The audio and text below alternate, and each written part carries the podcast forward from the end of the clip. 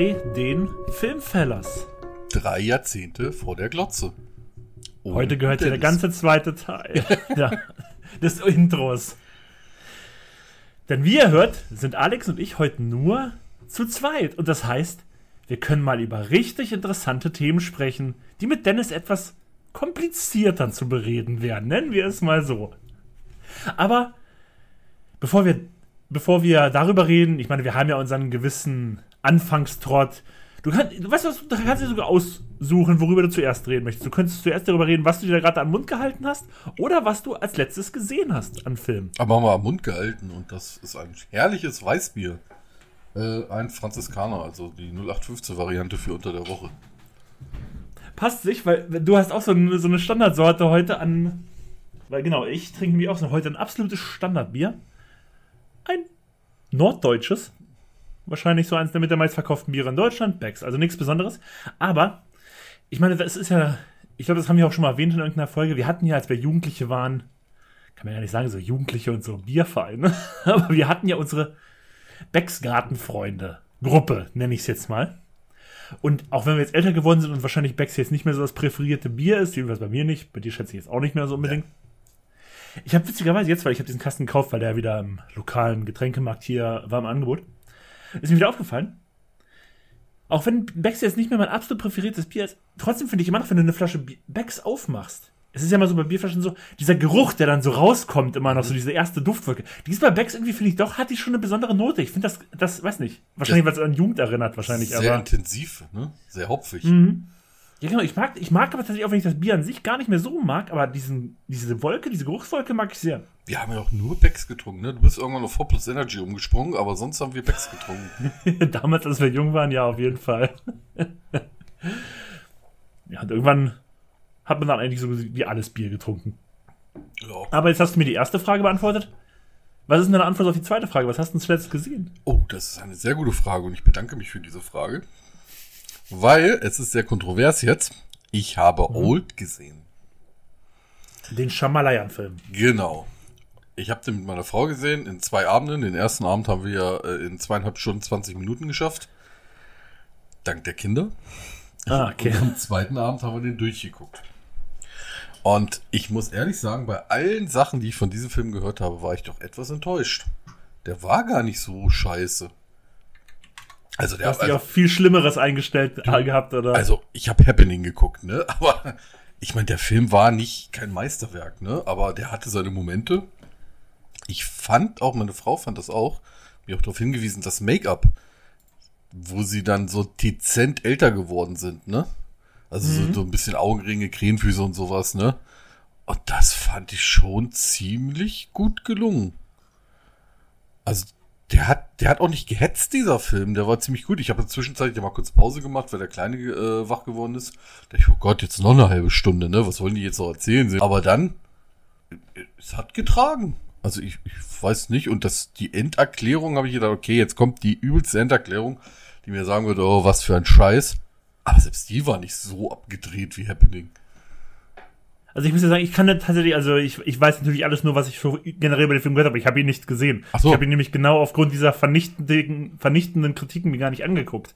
Deswegen kann ich ihn halt auch wirklich gar nicht beurteilen. Also, äh, natürlich, der hat zwischendrin so ein paar Sachen, wo ich denke, äh, was, was ist denn das jetzt für ein Dialog gewesen, ne? Ist denn der ein bisschen bescheuert, aber er, ey, der war nicht so scheiße das war halt ziemlich enttäuschend, dass der nicht so scheiße war, weil ich dachte, ich gucke jetzt einen richtig Scheißfilm. Aber nee. Muss ich ehrlich sagen, weiß nicht, was da los ist. Haben die andere Shamala-Filme verpasst? Die richtig kacke waren? Also, ist ja jetzt nicht so, dass der überaus gefeierte, über jeden Zweifel erhabene Regie-Typ ist, also. Ja, wenn ich, also ich, ich kann es halt echt ich kenne, also ich habe für mich muss ich auch sagen, also ich glaube sowas wie Happening oder After Earth, das ist wahrscheinlich nochmal eine ganz andere Klasse, nur Old kann ich halt nicht be beurteilen. Und After Earth war so schlecht, dass ich nicht mal wusste, dass es von ihm ist. Er war gar nicht so kacke. Also ich kann echt sagen, schau ihn dir mal an, in so einer ruhigen Minute, und dann bin ich mal gespannt, was du dazu sagst. Ich weiß nicht, ob ich mir nicht vielleicht noch andere Sachen angucken würde. Ja, natürlich, aber, aber ich, ich wäre nun mal interessiert, was du dazu sagst. Weil das macht es schon wieder ein bisschen interessanter, den Film. Der war Durchschnitt, aber Er war echt nicht kacke, so wie alle Leute sagen. Okay. Das ist auf jeden Fall mal eine neue Meinung, die ich zu dem Film höre. Bin ich ja mal. Weil, stimmt gar nicht. Ich glaube nämlich, äh, unser guter Freund Montana Person, der mag den Film auch. Wo ich, das, das war nämlich das erste Mal, wo ich schon mal den Film dachte, so, okay. Also ich muss sagen, ich mag ihn jetzt, also ich, ich mag den jetzt überhaupt nicht, aber ich bin jetzt kein Typ, der übelst der Fan von äh, Shyamala ist. Der Film war echt, also da muss ich echt fairerweise sagen, ich wollte den Film eigentlich hassen und zerreißen, aber kann ich nicht. So scheiße ist der nicht. Und das ist eigentlich das Positivste, was ich über den Film sagen kann, dass der nicht so scheiße ist wie gedacht. Ja, das, wie gesagt, das ist jetzt auch das, was mich daran jetzt am meisten so überrascht hat, tatsächlich. Ich habe den letzten Film geguckt, tatsächlich. Und ich weiß, ich habe ihn damals in der Schulzeit, in unserer gemeinsamen Schulzeit, im Kino gesehen. Ich weiß nicht mehr mit wem. Es ist sogar gut möglich, dass wir ihn zusammen gesehen haben. Und ich weiß nicht, wie, wie ich darauf kam, mir den letztens nochmal einfach anzumachen, so nebenbei laufen zu lassen. Und zwar habe ich mir, nicht lachen, einfach nochmal American Pie 2 angeguckt. Warum auch immer. Puh, also das kann ich gar nicht sagen, ob wir den zusammen geguckt haben. Es ist so ein Film, da vergisst man alles. Ja, das glaube ich auch. Ich muss auch sagen, ich wusste aber nicht mehr viel. Aber was ich witzig fand tatsächlich, und das ist mir bei dem Film jetzt so aufgefallen, wenn du so in unsere Jugend zurückgehst und dann dieser Film, der hat ja einen überragenden Soundtrack, ne? Also wirklich, der hat einen überragenden Soundtrack. Der hat da nur so die Zeitgeist-Sachen von damals drin. Der Film ist durch, der ist voll dieser College-Punk. Also alles voll mit College-Punk. Du hast da Sum 41, du hast da Blink 182, du hast da Alien Ant Farm, du hast da. Also wirklich nur alles in die Richtung. Und das ist, das, in jeder zweiten Szene sind diese Lieder drin. Das ist schon nice, muss man ganz ehrlich sagen. Ich habe da so geguckt, dachte so, ja, okay, also die Mucke ist halt geil, ne? Und das macht halt irgendwie auch Spaß. Das ist jetzt. American Pie 1 war das mit Teenage Dirtbag, oder? Das war nicht 2. Nee, das war Loser. Das war der Film Loser. Auch mit Jason Biggs tatsächlich. Stimmt. Auch mit, auch mit dieser, ähm, Mann, die auch bei American Pie drin ist und auch bei American Beauty, die Schauspielerin, die hat danach auch nicht mehr viel gemacht. Na, ist ja auch egal, ich habe Ja. hab ihren Namen jetzt vergessen. Auf jeden Fall, aber genau, und das hat mich witzigerweise am meisten gecatcht jetzt so bei dem Wiederschauen.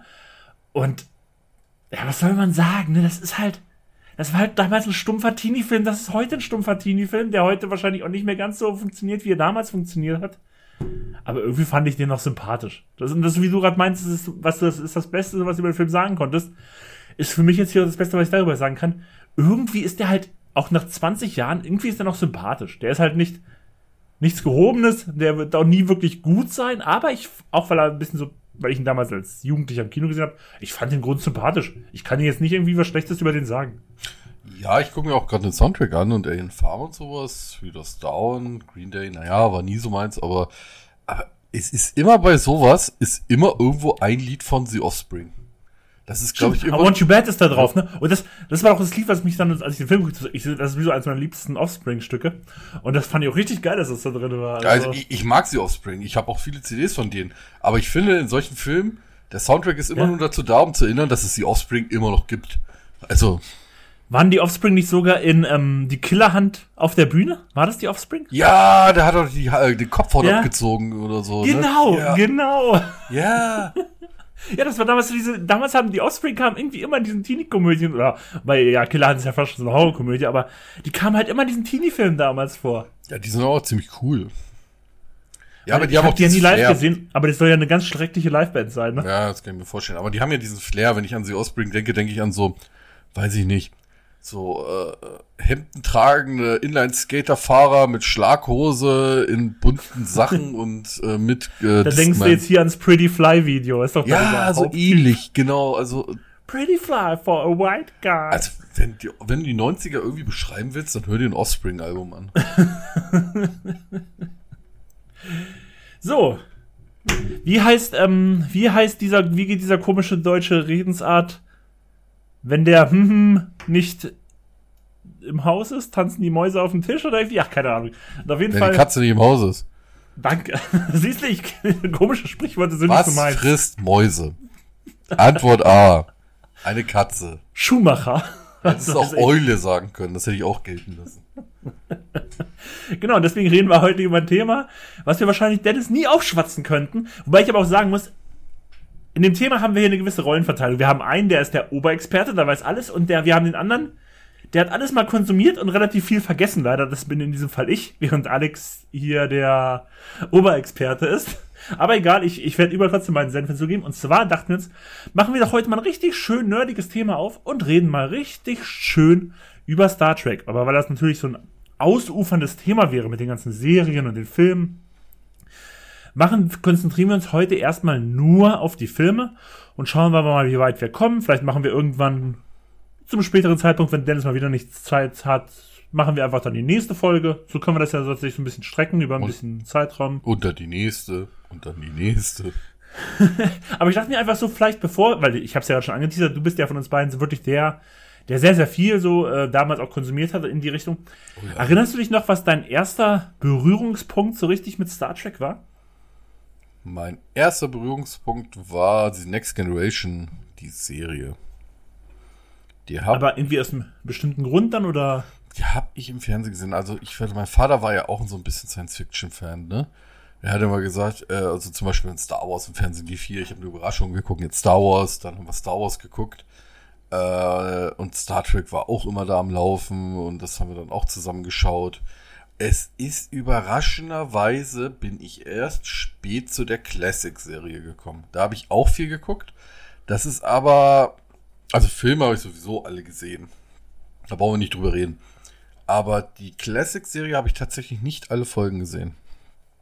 Weil das mich ein bisschen abgeschreckt hat damals. Ja, es ist, ich kann es auch komplett verstehen. Vor allen Dingen jetzt, okay, jetzt sind wir nochmal 20, 25 Jahre weiter, vielleicht, als wir es damals waren.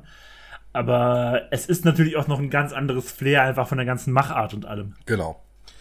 Aber dazu muss ich sagen, ich war, also ich habe es ja wirklich komplett konsumiert. Ich hatte Ordner mit Infos. Ich war sogar mal auf einer Convention. Auf einer reinen Star Trek Convention oder sowas wie eine Comic Con? Eine reine Star Trek Convention. Okay. Das war ganz schön freakig, selbst für mich. das hat mir damals schon gesagt. Also ich war kleiner Junge, aber ich dachte mir schon, Okay, Wo war denn das? Wo bist du damals hingefahren? Weil ich meine, wir wohnen ja hier so ein bisschen nirgendwo haben wir gelebt damals. Ich glaube, die war in Berlin. Okay. Ich war relativ jung noch. Ich glaube, die war in Berlin. ist mein Vater mit mir hingefahren. Ich kann mich noch so ein bisschen dran erinnern, dass Autogrammstunden waren. Ich weiß gar nicht, von wem ich Autogramm gekriegt habe. Es waren so B-Besetzungen und sowas, also nichts Wichtiges. Und äh, die haben so eine Show ein bisschen aufgebaut, ein bisschen mit einer Brücke geführt worden und sowas. Das war schon ganz geil, aber der Rest war wirklich dicke Kerle in viel zu engen, äh, hellblauen Neoprenuniform. Aber sonst. Ja, das hat sich wahrscheinlich jetzt so in den letzten Jahren ein bisschen, jetzt sind das hübsche mit 20-jährige Mädels in diesen Anzügen. Damals war das vielleicht noch ein bisschen anders. Ja, ich lebe in der falschen Zeit, das habe ich schon so oft gesagt. Jetzt ist es cool. Ich glaube, das denkt sich jeder aus unserem, aus unserer Generation, der damals schon sehr nerdig war, der denkt sich das, glaube ich, auch so, warum bin ich nicht einfach zehn Jahre später geboren? Ja. Also, jetzt ist es cool. Nee, also es, es, es hat mich schon immer interessiert. Ich hatte schon immer so Flavor für Science Fiction und wenn du Science Fiction gemocht hast und wenn du Serien, ich habe auch viele andere Science Fiction Serien gesehen, aber du kamst im Star Trek halt nicht drum herum. Ich habe schon mal erwähnt, ich bin dem Thema irgendwann mal entwachsen. Das heißt nicht, dass ich nicht, ich habe da immer noch so Episoden, die ich sehr gerne gucke, wo ich immer durchswitche und sowas, ne? Aber den gesamten Thema, wenn die das so weitergeführt hätten, jetzt mit den neuen Serien sind zum Glück einen anderen Weg gegangen, dann hätte es mich, glaube ich, nicht mehr gekriegt. Ich weiß nicht, ich bin da irgendwie ein bisschen realistischer geworden, sagen wir es mal so. Also bei mir kann ich mich noch witzigerweise daran erinnern, also so wie du meinst, du hast, ich weiß, mein erster Berührungspunkt mit Star Trek war tatsächlich die Original Series. Das war aber, da war ich damals noch so zu Hause bei meinen Großeltern so. Und dann lief das irgendwie an einem Sonntagmittag irgendwie auf ARD oder auf ZDF oder sowas, mhm. mal eine Folge oder sowas. Da habe ich dann mal so einzelne zwei, drei Folgen geguckt. Und dann weiß ich, sind wir so, als ich sechs Jahre alt war, sind wir aus einem kleinen Dorf, also ist ein richtig, richtig kleines Dorf, ein paar Häuser nur, hier so in die Kleinstadt gezogen. Wobei, das war nämlich das Ding. Ich bin zwar hier in der Kleinstadt schon in die erste Klasse gegangen, habe aber noch bei meinen Großeltern zwei Dörfer weiter gewohnt. Und da musste, war es dann immer so, dass meine Eltern, weil die dachten sich so, okay, wenn wir jetzt in, wenn in einem halben Jahr das Haus steht, dann muss der Junge jetzt nicht da noch irgendwie im Dorf zur Schule gehen, sondern ist direkt schon hier in die Schule gegangen. Das heißt aber auch, dass ich als sechsjähriger Buffke dann irgendwie immer so eine Dreiviertelstunde vom Dorf zur Schule fahren musste und wieder hin und zurück. Das heißt, meine Eltern haben mich immer gebracht, weil als Sechsjähriger wollten sie mich nicht alleine Bus fahren lassen. Aber das heißt natürlich auch in diesem anderen Dorf, wo ich bis vor zwei Wochen nicht gewohnt habe und auch in vier Monaten nicht mehr wohnen sollte, hatte ich natürlich auch keine Freunde und ich kam immer nach Hause und habe mich dann davon Fernseher gesetzt und dann lief dann irgendwie um 14, 15 Uhr lief dann das Star Trek auf Sat 1. Mhm. The Next Generation damals, immer zwei Folgen oder sowas. Und die habe ich mir dann jeden Tag nach der Schule erste Klasse so reingezogen. Und das war dann so mein erster so durchgängiger Berührungspunkt mit Star Trek, wo ich mir dann ähm, halt so wirklich immer mal wieder jeden Tag Folgen angeguckt habe. Und ich weiß nicht, also ich, du, ich weiß ja, du bist der, der, du bist der, der eigentlich alles im, ich weiß witzigerweise, ich weiß auch nicht warum, das war jetzt keine besondere Folge von TNG. Aber am meisten in Erinnerung geblieben, ich glaube einfach, weil ich die zwei oder dreimal in diesen Monaten gesehen habe, einfach aus das eins. Ich weiß nicht warum, sie haben wahrscheinlich immer nur eine Staffel wiederholt oder so, keine Ahnung. Und das war eine Folge, die kommt zu einem Planeten. Und auf dem ganzen Planeten ist nur ein Haus, in dem ein Mann und seine Frau oder so leben. Und im Endeffekt stellt sich heraus, dass im Endeffekt äh, auch das davon nicht alles wahr ist. Nur eine einzelne Sache, nur eine einzige Sache davon ist wirklich auf diesem Planeten. Und irgendwie habe ich mir, weiß nicht, ich, ich, weiß nicht warum, das ist keine besondere Folge im Kanon der Serie gewesen. Aber irgendwie hat sie mich so eingeprägt, weil ich damals irgendwie dreimal auf Sat 1 gesehen habe innerhalb von ein paar Wochen oder so. Ja. Keine Ahnung. Ja, die hat ja auch sehr einprägsame Folgen gehabt, aber was mich dann rückblickend sogar, also ich bin jetzt ein bisschen negativ, was mich gestört hat, ist, dass sie im Prinzip ja gar keinen Kanon hat. Also, das war immer eine Folge, wenn du die verpasst hast, hast du nichts Wichtiges verpasst. Guckst du halt die nächste Folge. Es gab natürlich immer so ein, zwei Mehrteile oder sowas oder diese Borg-Geschichte. Ja, genau, das war ja so das erste Sachen. große What the fuck dann Moment dann in der ganzen Serie, genau, glaube ich. Das ist so ein bisschen hin und Q und sowas, ne? Aber im Endeffekt, das war jetzt anders wie bei Voyager zum Beispiel. Da gab es ja eine rote Linie, ne? Also ein Ziel und so. Das gab es da halt nicht. Das war dann Deep noch. Space Nine war es doch sogar noch krasser, oder? Ja, am Anfang nicht. Also die ersten, glaube ich, drei Staffeln nicht. Aber ab da wurde die Serie dann auch gut. Also die war dann wirklich, die hatte dann so, ja, auch so Kriegsszenarien drin und äh, trotzdem noch so diesen moralischen Aspekt dazu. Also das war schon, hat mich dann auch sehr geflasht. Ja, weißt du was, dann würde ich nämlich sagen, jetzt wir jetzt schon so ein bisschen in die Serie abgedriftet sind, dann fangen wir doch einfach mal an mit den Filmen. Und da muss ich sagen, ja, dann fangen wir natürlich ganz vorne an bei Star Trek The Motion Picture, wie im Original hieß. Ich glaube, in Deutschland hieß er einfach nur Star Trek der Film. Wie es dann halt hier dann immer so gerne übersetzt wurde. Du meinst Star Trek der Slow Motion Picture? Ja, das genau, das ist ja der, der Witz, der da gerne drüber gemacht wurde. Aus dem Jahr 1979, und du hast gerade schon gesagt, der Film beginnt ja mit diesem ewig langen Shot, wo einmal so gesehen um die ganze Enterprise richtig schön herumgegangen wird, aus zig Kamera. Es dauert zehn Minuten oder so. Ich weiß nicht, wie lange das dauert. Das dauert einfach ewig, diese Eröffnung von dem Film. Und das ist auch tatsächlich genau das. Ich glaube, ich weiß nicht, wann ich den gesehen habe. Das ist schon sehr lange her, dass ich ihn das letzte Mal gesehen habe. Der, wie du schon sagst, der ist auch sehr, sehr langsam, der erste Star Trek-Film. Und ich meine, wir können ja auch mal ganz kurz hier aus dem Weg räumen. Das ist ja generell so diese äh, gern genutzte Faustregel. Alle ungeraden Teile sind eher, hm, und die geraden Teile sind die guten. Oh, und, ja. und hier sind wir halt bei dem Ungeraden, bei dem ersten Ungeraden und der zählt dann halt auch eher bei den meisten zu den nicht soliden. Und ich muss auch ganz ehrlich sagen, ich erinnere mich an diesen einen Schauspieler mit der Warze, der da relativ ähm, populär ist in dem Film. Ich erinnere mich an diesen ewig langen Shot am Anfang. Ich erinnere mich generell, dass das ein sehr langsamer Film war.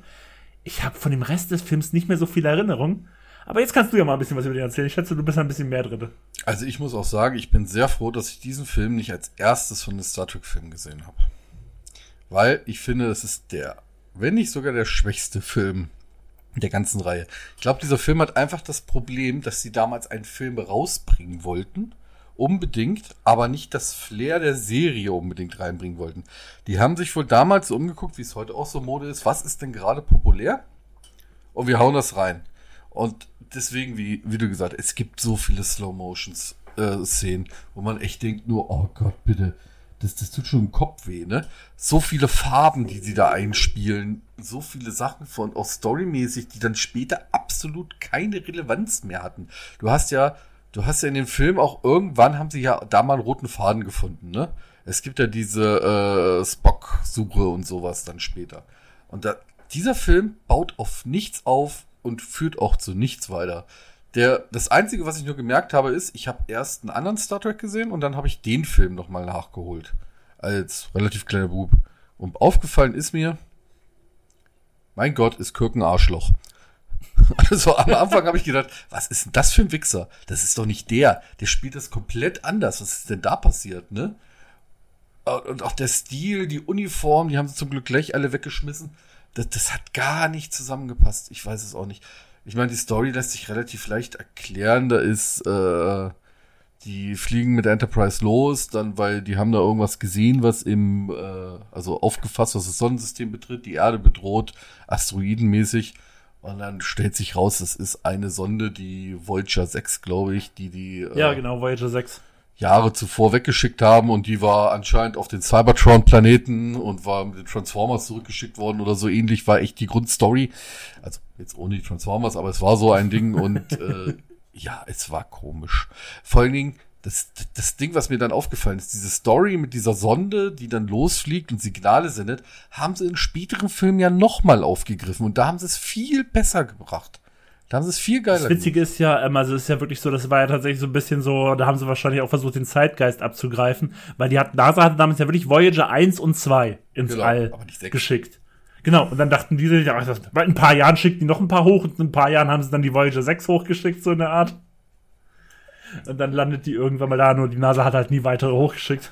Ja, das ist auch, da ist mir auch nicht viel in Erinnerung geblieben, auch von dem Film. Wirklich, ich habe den vielleicht zwei, dreimal gesehen. Und das ist echt für mich wenig für einen Star Trek-Film. Aber was mir wirklich noch in Erinnerung geblieben ist, das hätte dir eigentlich auch in Erinnerung bleiben müssen dieser äh, Lieutenant, mit dem er sich da angelegt hat, oder der ursprüngliche Captain, weil Kirk war ja schon ja, Captain, Admiral. Captain William Decker. Ich habe hier gerade nochmal die Castliste. Genau. Und Stephen Collins, der Schauspieler. Genau. Weißt du, wo der noch mitgespielt hat? Ja, der war später äh, der Vater in dieser, in dieser schrecklichen Christenserie. Die war nicht schrecklich. Mann, wie hieß die denn nochmal? Eine himmlische Familie. Ja, genau, Seventh Heaven. Also, also ich und Dennis rebellieren jetzt hier gerade. Ich rebelliere für Dennis mit, weil ich weiß genau, er war auch ein Riesenfan. Das würde ich gern mal, also das würde ich konfirm, das würde ich, das äh, ist confirmed. Das ist confirmed. Das wir haben die Serie geliebt. Also jetzt nicht, weil wir die geil fanden, nur weil sie so schrecklich weil sie peinlich lief. war. Nee, weil sie so schrecklich peinlich war. Ich erinnere mich noch an eine Folge, da haben äh, Dennis und ich uns unterhalten drüber, da ging es drüber, dass die alle den, den ältesten Sohn irgendwie fertig gemacht haben äh, weil der geraucht hat oder so. Und dann ging es auf, wie wird der Gras geraucht oder was? Nein, Zigaretten. also, also so eine Serie war das. Ja, das war eine Schrecklich. Das die lief doch auch irgendwie auf Lifetime oder sowas da auf dem Super Christensender in Amerika. Du, ich habe jede Folge gesehen, wirklich. also, aber ein anderes Thema. also, so viel eigentlich zu äh, Star Trek vielleicht Produktion, ja. Gene Roddenberry hat Produktion noch geführt da.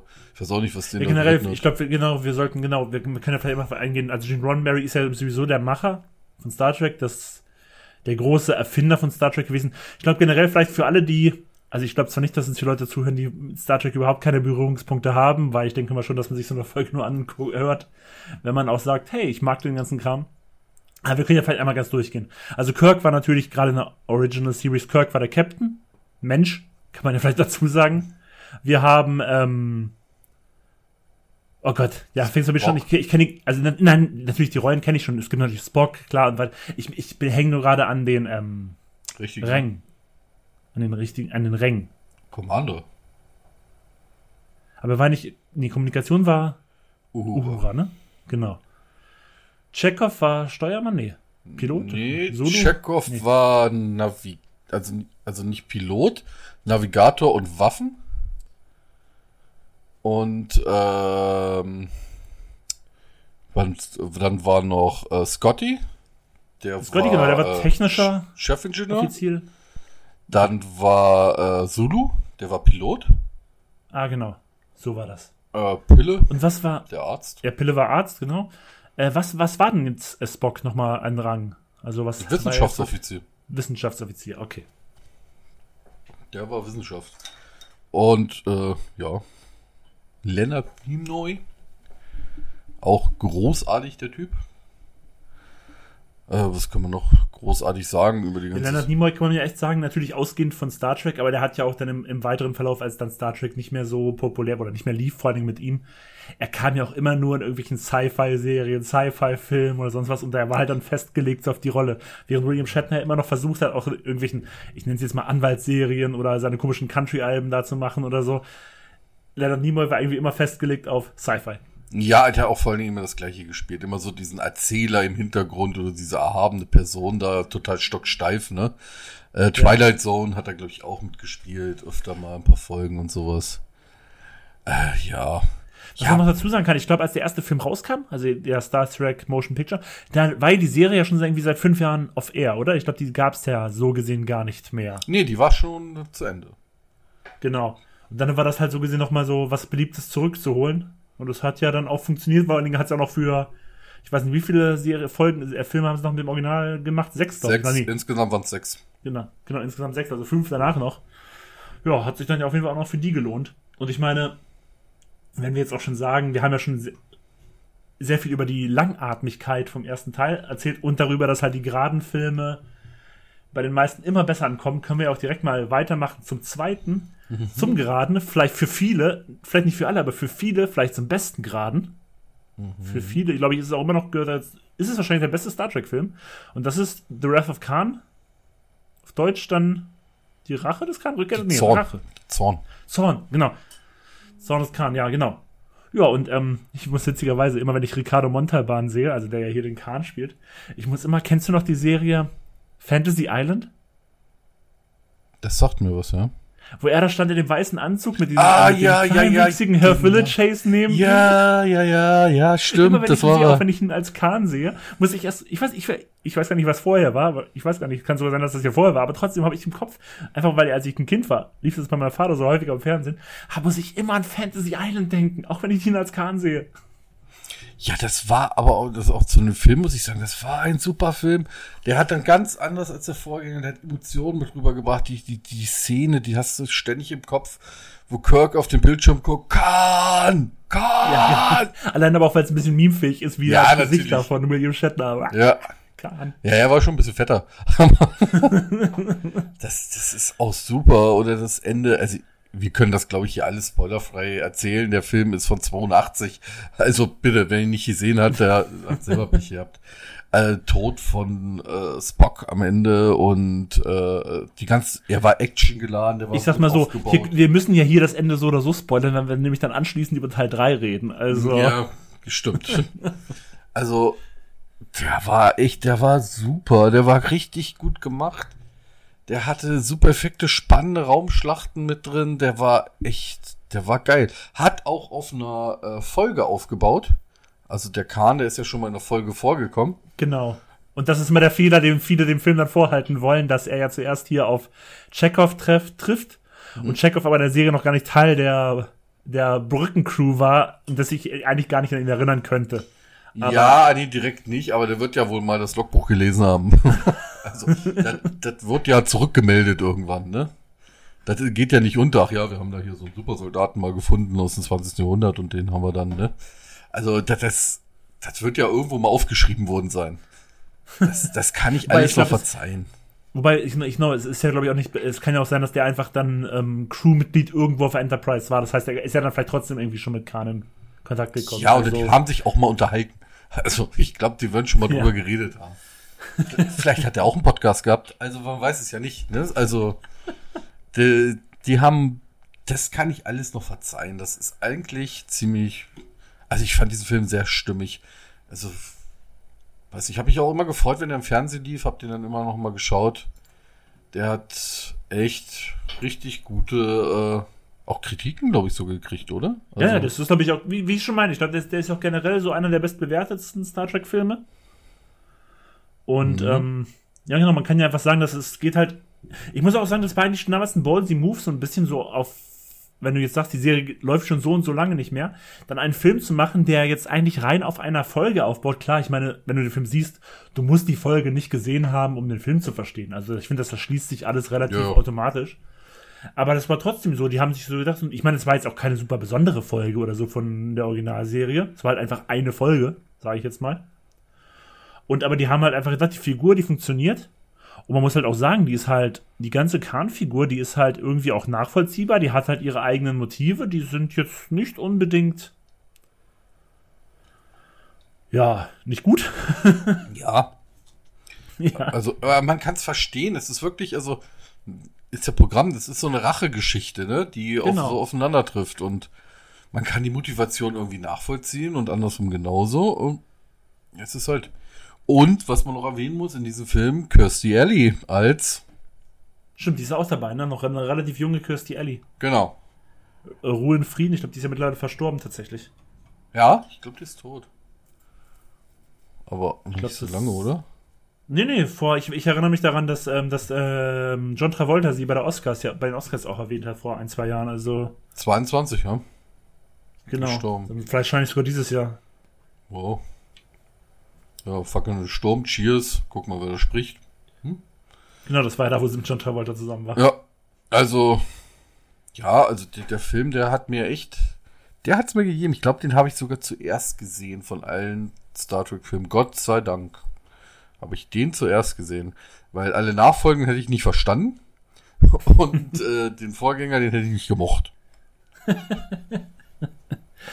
Ich weiß, ich erinnere mich bei dem Film immer nur witzigerweise, wenn sie dann ja erstmals auf, oder wenn besser gesagt Chekhov ja erstmals auf Khan trifft, dann ist es ja da auch irgendwie so auf diesem einen Planeten.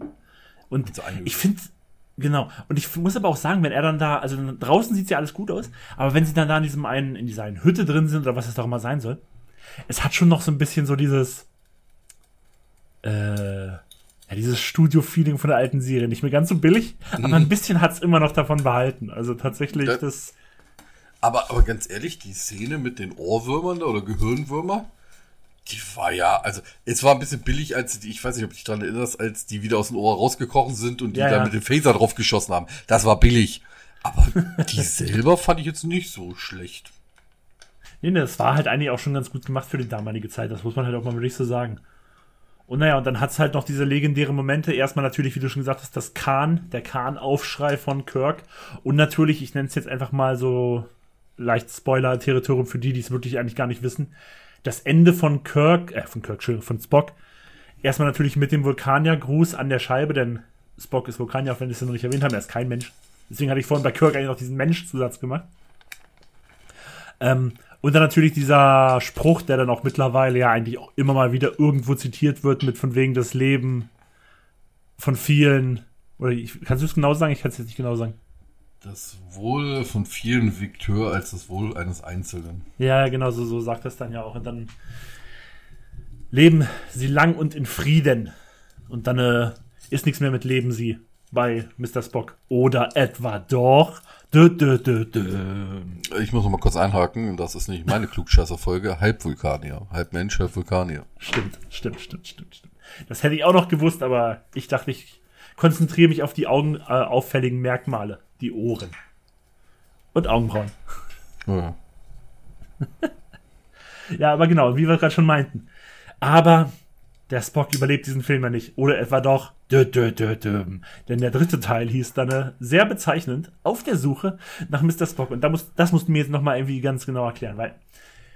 Ich weiß nicht, gab es sowas schon am Ende von der Zorn des Khan? Ist da irgendwie schon irgendwie irgendwo eine Möglichkeit offen, dass er noch leben könnte?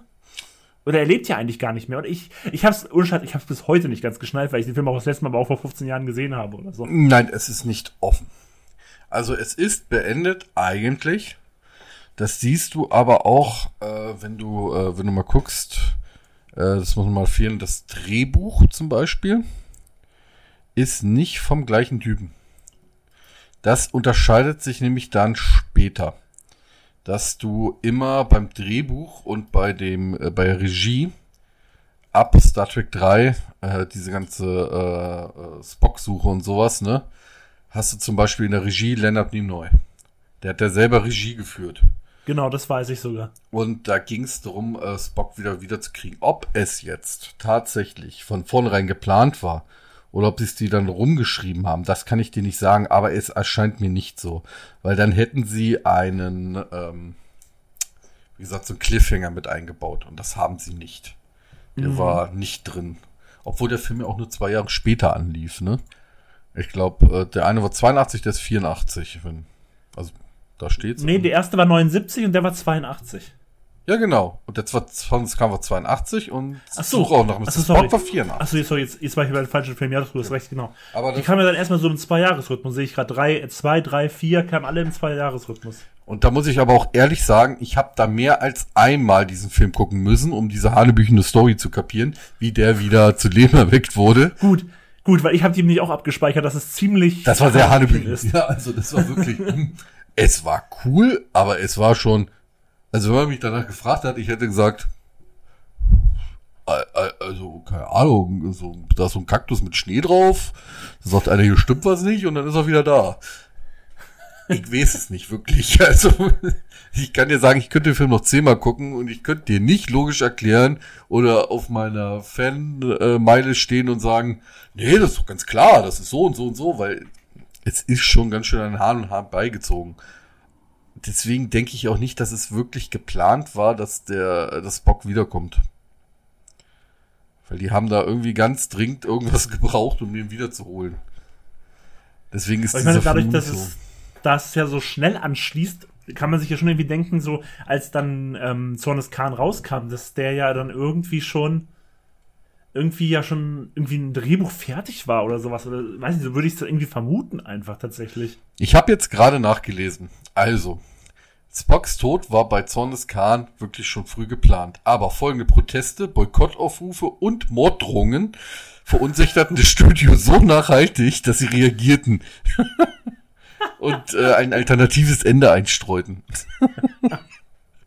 Ja, und dann sagen wir, es gibt erst heute durch Social Media diese ganzen Aufrufe von den Leuten. Nein, die gab es damals schon, nur vielleicht nicht ganz so vielfältig. Also ich glaube nicht, dass es geplant war. Vielleicht dann im Laufe der auch Produktion hat einer gedacht, ach du Scheiße. Fuck.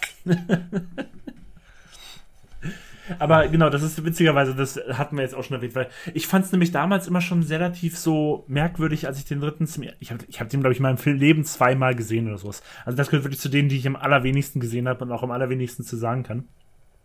Aber ich fand es damals schon, als ich noch jünger war, fand ich es immer sehr, sehr, diese ganze Story schon sehr, sehr, wie kommen die darauf, dass man äh, Spock zurückholen könnte und sowas, diese ganze Prämisse, die hat sich mir einfach immer schon komplett nicht erschlossen tatsächlich so, weil ich das einfach so krass Hanebüchen fand, wobei man da immer noch sagen muss, klar, es ist eine Weltraumoper irgendwie, da kann man natürlich vieles irgendwo herholen, aber ich fand es immer schon sehr Hanebüchen. Dann ging es ja auch dann weiter, das war dann ja auch diese ganze Geschichte. War das hier in dem Film, wo es dann auch sehr viel um, ähm, Nee, nee, nee, das war schon Zaun des Khan. Vergiss es, vergiss es, vergiss es. Nee, also in dem Film ging es ja um diese Genesis-Waffe, die dann abgefeuert Genau. wurde in äh, Zorn des. Also er hat dann schon ein bisschen drauf aufgebaut auf To- Zorn des Khan. Und diese Genesis-Waffe hat halt aus toten Planeten Leben erschaffen. Und das war dann auch die Story, warum Spock zurückgekommen ist. Wenn ich jetzt das große Philosophische drumherum nicht erwähne, weil ich es nicht kapiert habe, sondern er war dann einfach mal wieder da, aber er war auch irgendwie nicht er selbst. Das war irgendwie dann noch so eine Entwicklung. Ne? Aber du hast es gerade schon gut angesprochen. Dieser wär- wäre bei des Khan vielleicht auch ein Grund, warum der ein bisschen, sage ich jetzt mal so im allgemeinen Tenor, bisschen beliebter ist. Der war natürlich auch ein bisschen so, ich sag jetzt mal eingängiger. Der hatte so ein bisschen auch sogar ein bisschen Action-Set-Pieces tatsächlich, kann man fast schon sagen. Der hatte so ein bisschen so eine Abenteuergeschichte. Der hier war ja wieder so richtig krass, so wie es teilweise auch die Serie war. Der hatte ja so wieder so den richtig harten Philosophieansatz gehabt. Der war einfach einfacher. Zorn des Khan war einfach der einfachste Einstieg für Star Trek, den du haben konntest. Ne? Genau. Der hat zwar Fanservice gehabt, von wegen, er baut auf der Folge auf und, aber da musstest du nix für wissen.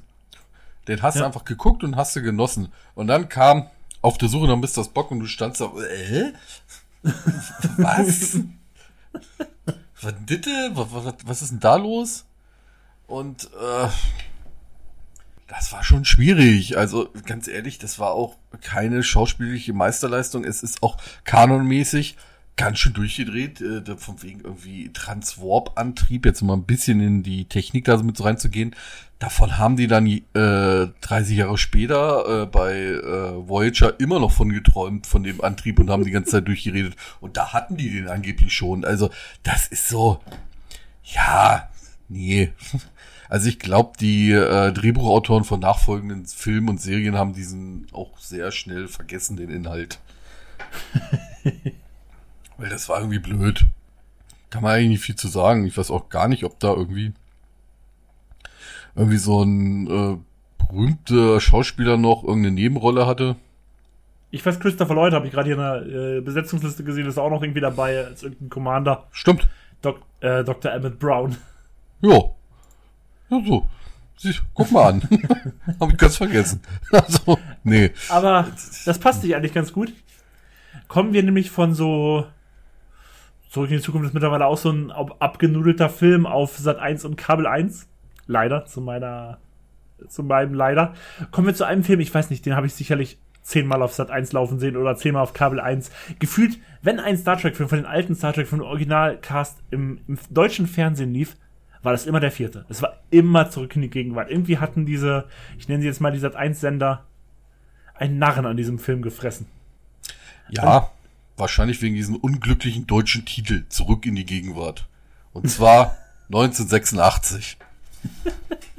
Ja, die Gegenwart ist heute nicht mehr Gegenwart mehr in dem Ja, Film. Also, das, das hätten die sich oder aber gleich denken können. Das hält nicht lange. aber ich glaube, das war damals auch so ein bisschen der Appeal, den die meisten Leute dann an Star Trek 4 interessant fanden. Das ist halt jetzt die Star Trek Crew, die ja immer in ihren abgespaceden Raumschiffen auf abgespaceden Planeten waren, dass die jetzt auf der Erde sind in den 80er Jahren. Und sie wollen mit Wahlen reden oder irgendwie so war das. Ja, es war halt ein bisschen die Story von den Originalfilmen. Da war so eine Sonde und hat äh, Signale ausgeschickt, die die Erde ganz schön im Arsch gemacht hat.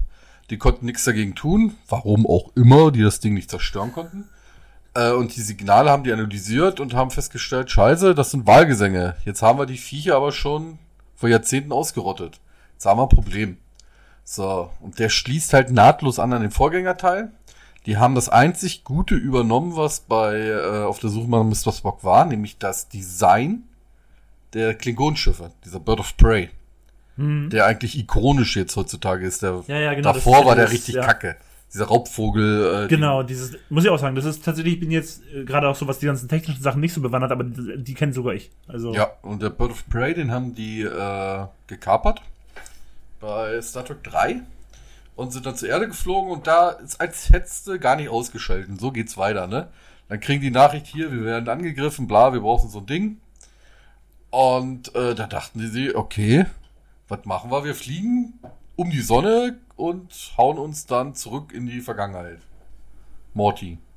Genau, stimmt, das ja noch, genau, dieser, dieser, dieser Zeitsprung war ja so gesehen echt noch diese, dieser, ich nenne jetzt mal so, so ein, so ein Ricochet um die Sonne und dann zurück zur Erde, was ja auch schon so, okay. Ja, die haben es auch ein bisschen versucht zu verkomplizieren. Wir gehen mit Warp, Überlichtgeschwindigkeit, gehen wir dann da rein und dann sind wir da zurück. So einfach ist das. Okay, alles klar. Ich meine, ich meine, es passt ja auch, weil du meinst gerade schon, der hat sehr an, der hat angeknüpft an den dritten. Generell muss man ja wirklich sagen, dass so zwei, drei und vier, dass die relativ so, auch wenn man ja sagen kann, du hast schon gesagt, dass zwischen zwei und drei, war es gar nicht alles so äh, makellos. Aber man, wenn man es einfach als Zuschauer sieht, könnte man schon denken, dass äh, zwei und vier einfach so bis zwei, vier einfach alles so durchgeht, weil irgendwie gefühlt die Filme komplett aufeinander aufbauen. Genau. Du hast halt so, das Ende ist jeweils immer fast schon der Anfang vom nächsten so geführt. Ja, ist auch von äh, Leonard Nimoy wieder, ne? Genau, der fünfte ist dann von Shatner, aber der hier ist auch nochmal von Nimoy. Ja, nämlich hier an den fünften. Ja. also, äh, der Bei dem hier muss man ja auch wirklich noch sagen, wir haben es ja schon gesagt, der zweite hatte so diesen schon, ich sag mal, so ein bisschen mehr so Action-appealigeren, Abenteuer-appealigeren, der dritte war halt diese philosophische Sache und der hier muss man ja, muss man ja auch ganz ehrlich sagen, der hat ja schon teilweise echt die Comedy-Elemente drin. Also der hier war ja wirklich so fast mit der witzigste Star Trek-Film, vielleicht jetzt mit, mal weg von der Kelvin-Timeline, die ja dann die neuesten sind, die hatten vielleicht auch so denselben Art von Humor, vielleicht noch ein bisschen mehr sogar, aber von der, gerade von den alten Sachen, war das hier mit Abstand der spaßigste Star Trek-Film, den wir bis dahin bekommen haben. Also das war ja, der hatte die, natürlich gerade so ein bisschen dieses Fish out of water Prinzip hat er versucht zu, zu etablieren, von wegen, da sind halt Leute, die sich in der Welt nicht auskennen und dann versuchen, in unserer Jetztzeit zurechtzukommen, von wegen Hallo Computer. Mal Ja, wollte ich gerade sagen, spritzt Carlos Götti an mit, äh, wo er den Computer anguckt, Computer. Ja, Genau. Sie müssen das benutzen, gib dir die Maus. Nimmt die Maus, spricht in die Maus, Computer. Wie in Ja, der das, Steinzeit. das, hat, das hatte dieser Film ja dann doch äh, sich dann so ein bisschen äh, zunutze gemacht, so diesen Humor da reinbringen zu wollen. Vielleicht ist das doch ein Grund, warum der immer noch so auf Sat 1 oder Kabel 1 läuft, weil der noch diesen Humoranteil hat. Der hat sogar, ich weiß nicht, Picard hast du nicht gesehen, denke ich mal, die Serie, Die ne? Serie, die erste Staffel habe ich gesehen. Äh, ich weiß nicht, in welcher Staffel das war. Ich habe die erste und die zweite habe ich gesehen, die dritte noch nicht. Also die zweite auch nicht komplett. Aber ich glaube, in der zweiten reisen die auch nochmal durch die Zeit und sind dann in unserer Zeit, ne?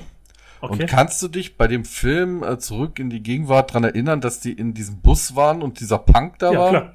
Genau. Und auch, Da, dass wo er, er- diesen Vulkan in den Griff gemacht hat? Ja, äh, doch, daran erinnere ich mich. Genau. Der gleiche Typ sitzt bei Picard auch wieder im Bus.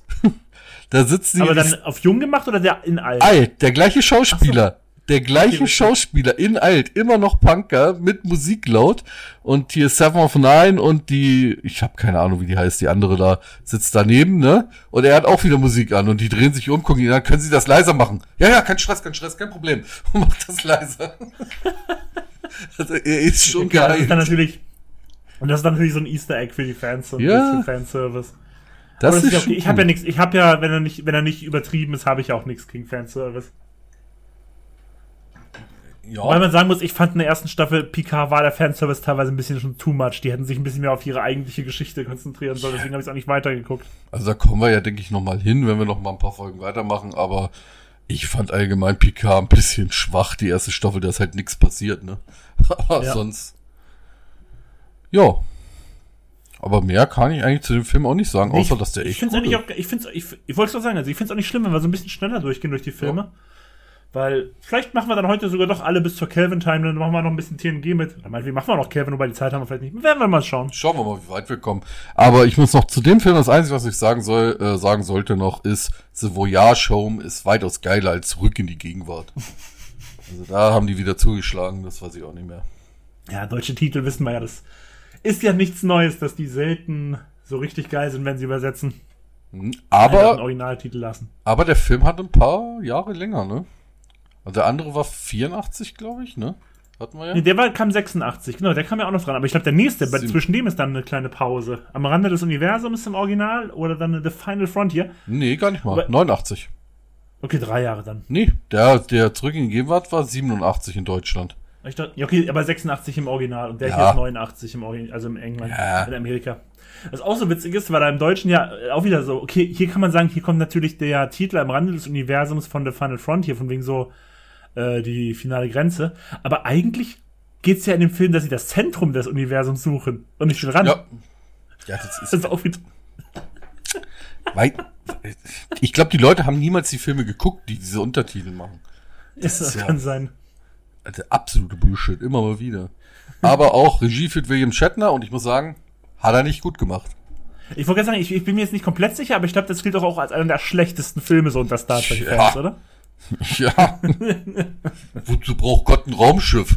Warum ist Gott ein fliegendes Gesicht mit Düsenantrieb? Also, das hätte ich zuerst gefragt. Weiß ja nicht. Ich weiß witzigerweise, witzigerweise, weil wir jetzt darüber reden, dass der so schlecht wegkommt, das ist, ich weiß, den habe ich relativ früh gesehen. Das war einer der ersten Star Trek Filme, die ich dann irgendwann mal als Kind auf lief auf irgendeinem Sender und da habe ich mal reingeguckt. Und ich weiß, ich fand den als Kind toll, tatsächlich. Und dann ist schon im Laufe der Jahre mitbekommen so, hu, der ist echt nicht gut. Aber damals als Kind fandst du den toll. Ich frage mich auch, weil ihr Leonard Nimoy zwei Filme vorher Regie geführt, übelst in die Rolle von Spock eingelenkt. Kommt hin, William Shatner führt Regie. Übrigens, du hast einen Bruder, ne? Über den haben wir noch nie geredet. Der ist noch nie vorgekommen. Da hat keiner was gesagt, aber jetzt ist er da. Ich sag, was? Also ich weiß, ich, ich weiß auch nicht. Ja. Also, nee. Da fehlen dir die Worte. Ja, da hat's mir irgendwann auch gereicht, ne? Dann denk ich, ja, wir fliegen dahin und er mit seinem ganzen, äh, hier macht diesen vulkanischen Verschmelzungsding und überzeugt alle, äh, Gott zu suchen im Mitte des Universums. Ist da, ist, ich weiß nicht, ist da noch nie einer hingeflogen? Wir können überall hinfliegen, aber zur Mitte hat sich noch keiner gedacht. Okay, machen wir. War jetzt nicht so cool. War nicht so cool, okay. Nee, er hat sich auch, ich glaube, der hat sich, ich weiß nicht, wann kam Mad Max raus? Uh, der war früher. Also der erste, der, war- der zweite war, zweite war auch früher. schon. War früher, ja, aber ich habe immer dieses Mad Max Vibes, wo sie ihm am Anfang auf diesen Bergbauplaneten oder sowas abholen. Ich denke Mhm. immer, ist das jetzt Mad Max oder was?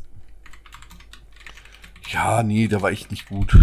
Der hat auch, das sieht man auch, Shatner hatte auch Drehbuch geschrieben und dann denkst du dir auch, der hätte sich eigentlich noch mehr Hilfe holen sollen. Das war nicht gut, das ganze Ding. Aber wie du gesagt hast, jeder zweite Film ist scheiße. ja,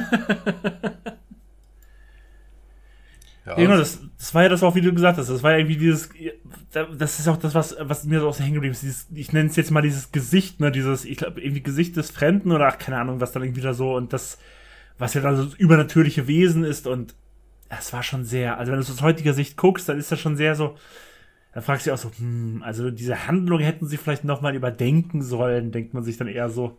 Ja, also im Prinzip ist die Idee ja nicht schlecht, ne? Ich meine, das hätten sie auch gut erklären können und sowas ist ja nicht der, ich, also bei Star Wars gibt's das ja auch mit dem Kern des, Uni, äh, des Universums, dass das schwierig wird zu navigieren und sowas, das hätten sie ja alles verpacken können, ne? Da war einfach nur so eine Mauer, wo sie nie durchgekommen sind und das haben sie dann sein lassen.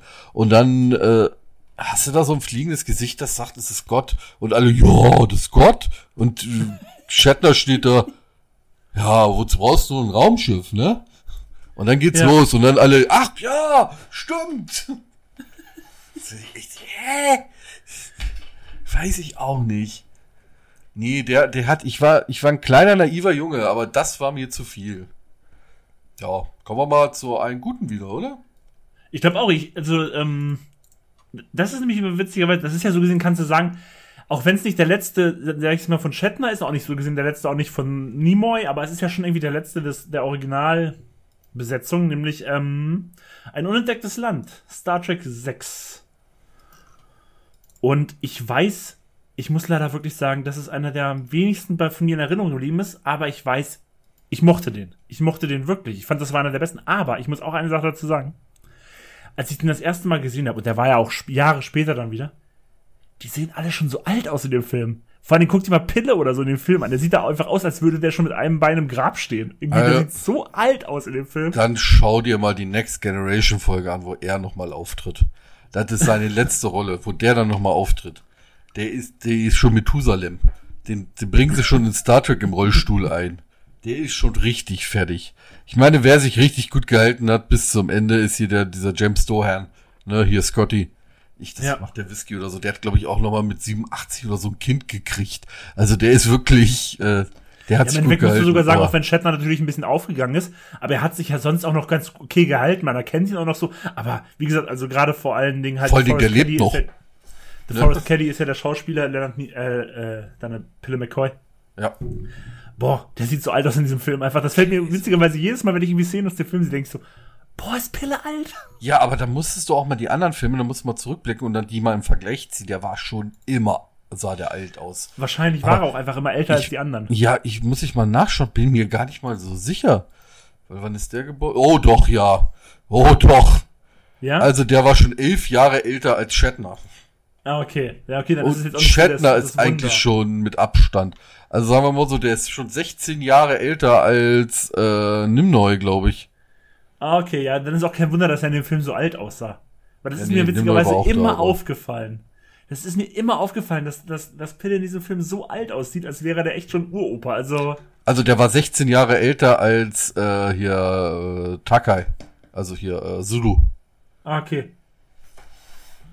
Aber, naja. Ja, ich weiß auch nicht. Ich glaube, entweder Shatner, der hat irgendwie so eine Geheimdroge oder, weiß nicht, schlürft das Blut von kleinen Kindern oder es ist einfach Fett, was dem am Leben hält. Aber der ist ja halt, also die letzten Auftritte, ich finde, der war doch im Weltall, glaube ich, sogar noch 21 oder sowas oder 22. Ist der noch in die Stratosphäre geschossen worden. In so einem privaten Weltraumflug. Das weiß ich nicht. Also der war auch noch da unterwegs mit über 90. Also der ist schon so agil. Aber kommen wir mal zu dem Film. Ich muss ehrlich sagen, der Film ist nicht so gut wie äh, Zorn des Khan, ist aber wieder zu diesen äh, Dingern hinzugekommen. Also wieder zu dieser Action und äh, Verfolgung, bisschen politisches drumherum, wenig abgedrehtes. Ja, generell muss man ja sagen, dass, ähm, ich muss ja sagen, echt immer so die Sache mit den Klingonen, die haben sie einfach immer ganz gut drauf gehabt. Egal ob ein Serie Ja. oder ein Film, die Klingonen-Stories waren häufig sehr gut und da geht halt auch am Rande des Universums, also für alle, die es nicht kennen, die Klingonen sind halt auch eine Rasse im Star Trek-Universum. Und ich glaube, hier ist man dann ja auch zum ersten Mal bei irgendwie auf Kronos. Oder ich weiß nicht, ob es vorher schon auf Kronos waren, aber. Am Anfang kurz ist man auf dem Mond von Kronos. Da gibt's eine, Ah, okay. gibt's einen Unfall. Also man ist Sonnensystem, also ein System von Kronos und dann gibt's einen Unfall auf dem Mond von Kronos und der explodiert. der komplette fucking Mond, weil da ein Reaktor hochgeht, ne? Und das ist dann irgendwie kritisch für die ganze Stabilität und deswegen suchen sich die Klingonen so mehr oder weniger diplomatische Lösung, obwohl es ein Kriegervolk ist. Also es ist ein reines Kriegervolk, was keine Schwäche zeigen will und so. Und woran es auch liegt, dass sie das mit den Klingonen richtig gut drauf hatten, die haben die richtig gut ausgearbeitet. Die haben sogar einen Sprachwissenschaftler geholt, der eine Sprache für die entwickelt hat. Und da kann man auch immer gerne drüber hinwegsehen. Ich weiß nicht, ob du das mal hattest, wenn du alte Classic-Serien gesehen hast. Kannst du dich an Klingonen erinnern? Die sahen auf jeden Fall noch anders aus. Ja, die sahen komplett anders aus. Aber Genau. selbst das haben die, also natürlich wollten die die irgendwann ändern und deswegen haben sie die so ein bisschen Matsche auf die Stirn gemacht und so, ne? Und so ein bisschen äh, fremdartiger wirken lassen. Aber das haben die in späteren Serien sogar erklärt, warum das so war. Die haben dann immer mal wieder ein paar Easter Eggs draufgegeben, dass die mal auch durch die Zeit gereist sind und die Klingonen gesehen haben und sich gefallen, scheiße, die hatten selber einen dabei, der sah anders aus. Scheiße, was ist denn da los? Warum sehen die so komisch aus? Und dann sagt er, ja, ich will nicht drüber reden. Und das greift man später nochmal auf, ja, da ist was passiert und darum sehen die so komisch aus. Und jetzt sehen die wieder anders aus. Also sie haben sich echt Mühe gegeben, die auch jede Logiklücke davon zu schließen und die hatten immer ein Herz dafür. Anstatt andere Sachen, wo sie gesagt haben, ja, fuck, ist halt so, ne? Ist halt ein fliegendes Gottesgesicht, was da ist. und da haben die wirklich Liebe zum Detail und haben alles, haben alles durchgezogen. Da muss, da muss man doch wirklich sagen, wir hatten es ja schon gesagt, das ist ja so gesehen der letzte Film dann mit der ganzen Crew, der Originalcrew. Und da muss man echt sagen, das war halt auch ein würdiger Abschluss. Das war echt nochmal ein richtig guter Film zum Schluss. Mit dann auch einem Ende, das auch ein Ende war für die Crew, also eigentlich ein Ende sein sollte. Muss man ja auch dazu sagen, weil das endet ja dann doch ziemlich, ich sag jetzt mal so, final für eine Figur. Ja, aber gut. Wobei die Figur dann wiederkommt, was wahrscheinlich dann auch nicht so gedacht war, aber das hatten wir ja vorher schon in Teil 2, 3. Ja, also endet schon, also natürlich, also das wahre Ende für die äh, ganzen Figuren und sowas war tatsächlich erst später in den Serien. Wir hatten immer noch mal Gastauftritte in den Serien. Aus, die hatten verschiedene Schicksale am Ende und äh, hatten dann echt in Next Generation ihre finalen Schicksale. Äh, William Shatner, also Kirk, später in dem nächsten Film, das sprechen wir ja gleich. Ja, Äh, Pille ist noch mal bei ich, einer der ersten Folgen, wenn nicht sogar die erste Folge von TNG aufgetreten. Scotty haben die irgendwann im Weltall rumfliegen sehen, äh, gefunden, eingefroren in so einem Transporter, den haben sie auch noch mal gekriegt. Daran erinnere ich mich sogar witzigerweise. Ja, und der hat auch eine sehr emotionale Abschiedsszene gekriegt. Oder Folge allgemein. Also da haben sie sich nicht auf einzelne Abschiedsszenen verlassen, die haben wirklich längere Folgen gemacht. Für die meisten, nicht für alle, aber für die eingängigsten Charaktere haben sie es tatsächlich äh, gebracht. Ja, was kann man in dem Film noch sagen? Ja, es wurde auch, jetzt sind wir beim Technischen, eine sehr wichtige Sache eingeführt in dieser, in diesem Film, was sich durch sehr viele Serien und auch später Filme gezogen hat.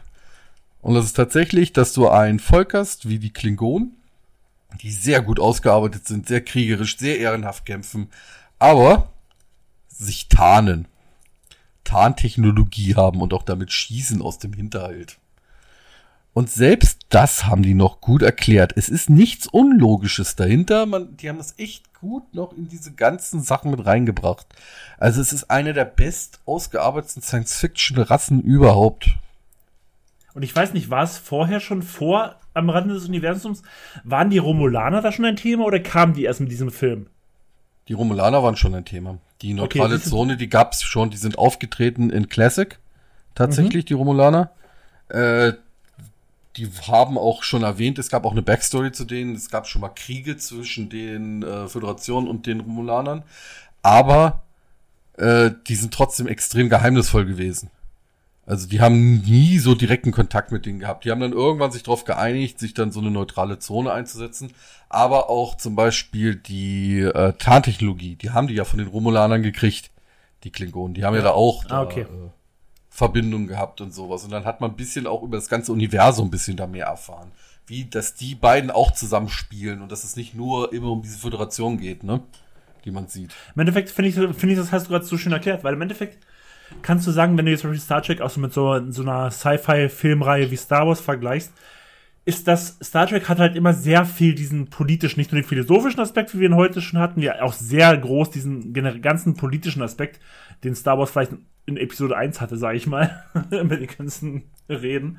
Aber gerade naja, der politische.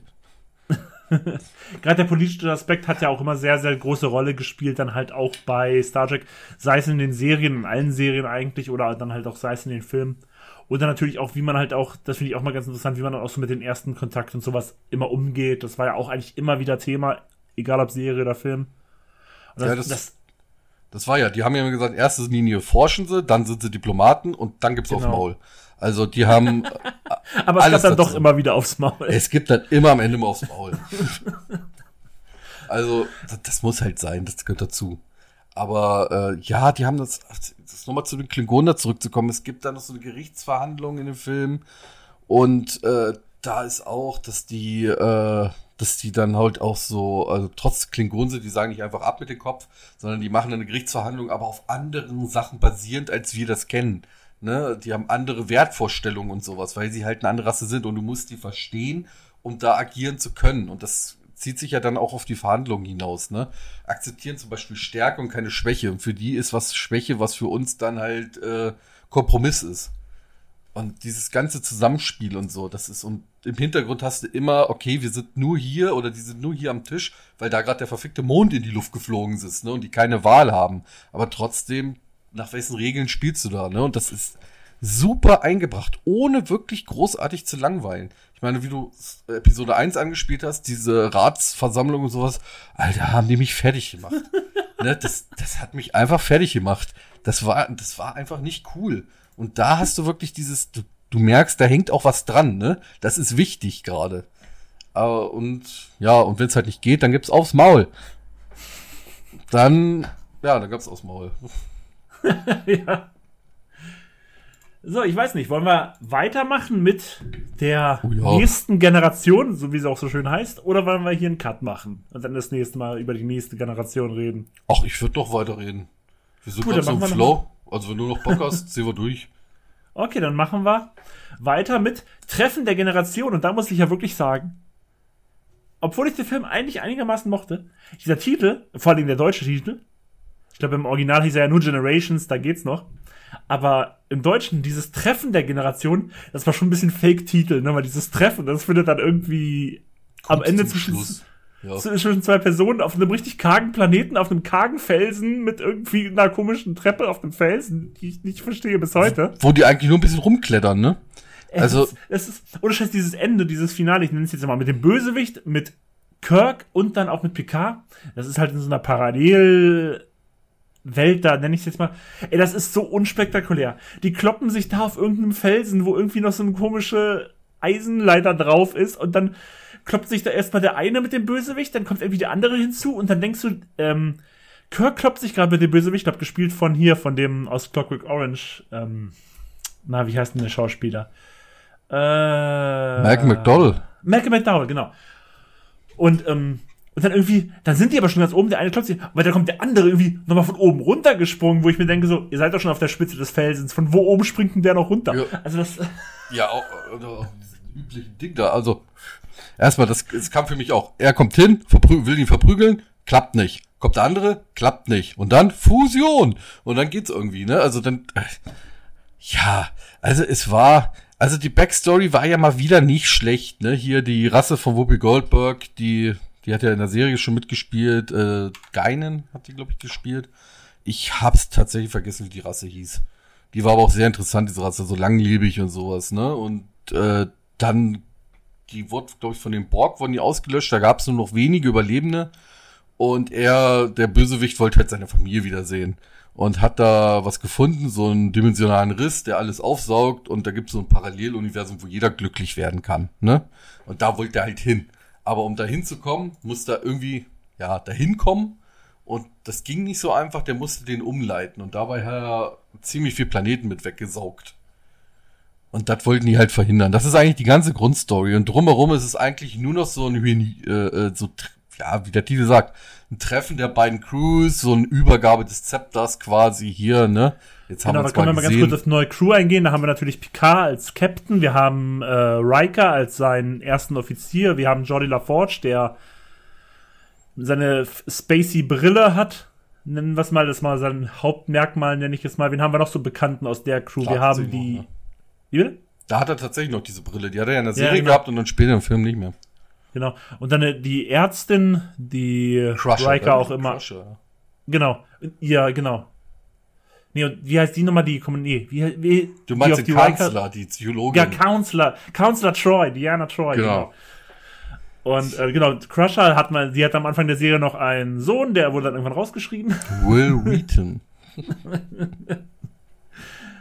ja. Äh, Brent Spiner, sehr groß zu Brent Spiner natürlich, das ist natürlich so ein bisschen die bekannte Rolle. Data, ein ja. Humanoide. Android. Ja, Android, ja, Android. Genau, und ähm, der, ja, im Endeffekt auch so relativ keine Emotionen hat, wobei das irgendwie immer auch in der Serie immer sehr, sehr. Ja, wobei, das haben sie eigentlich ganz gut gemacht. Also Brent ja, Spiner hat das schon gut gemacht. Brent Spiner hat das fantastisch gemacht. Also ja. das ist seine Rolle. Auch wenn du, äh, wenn du mal so. nicht viel anderes, ne? Äh, doch, Independence Day. Ja, da hat er den, den Wissenschaftler gespielt, aber es war im Endeffekt auch nur wie für, für ja. eine Szene. In der ersten Szene war er einmal, hat er ein bisschen gespielt, in der zweiten Szene wurde er getötet. Punkt. Er ist aber wohl äh, auch ein sehr, sehr witziger Kerl. Wenn du so Outtakes oder sowas anguckt, der Spiner, der soll ein sehr, sehr humorvoller Typ sein. So gesehen, genau, war es das dann halt. Es war halt die neue Crew, es war halt dann die Crew, die auch in, den, in der zweiten Serie so übernommen hat, The Next Generation, wie wir es ja Alex und ich schon erwähnt haben so ein bisschen die Serie war, die uns dann so richtig äh, zu Star Trek gebracht hat. Und ähm, so gesehen, und dann werden die halt, ich, ich weiß gar nicht, es war glaube ich nur Picard, ne? Der kommt dann in diesen Nexus. Genau. Und da trifft er dann halt so gesehen auf Kirk. Ja, es fängt ja an, noch mit der alten Sache, so äh, Kirk aus seiner letzten Fahrt mehr oder weniger, nur noch als Beobachter. Dann trifft, trifft das Raumschiff, ich glaube die Excelsior oder so. Was die Excelsior? Oh, das weiß ich. Wie jetzt wie die Raumschiffe heißen, da bin ich dann raus. War es nicht einfach nur eine, die Enterprise Prize nee, eine andere das Enterprise? Das war die Enterprise B, die Excelsior war das Schiff von Zulu davor. Ey, ich bin zu tief drin. Entschuldigung. Aber äh, ja, und da äh, kommt dieser Nexus, reißt das Schiff was auseinander. Kirk rettet, äh, wie man das schon fast kennt, in, äh, also wie in einem anderen Star Trek-Film äh, Spock gerettet hat, rettet Kirk das Schiff, aber wird dabei halt äh, rausgezogen in diesen Nexus. So, die denken, er ist tot, weil er wollte in Weltall gezogen, aber wurde in diesen Nexus gezogen. Und äh, hat da halt überlebt all die Jahre. Aber für ihn vergeht die Zeit halt nicht so schnell, weil das ist so ein Paralleluniversum, Zeitraum spielt keine Rolle und glücklich halt, ne? Ja.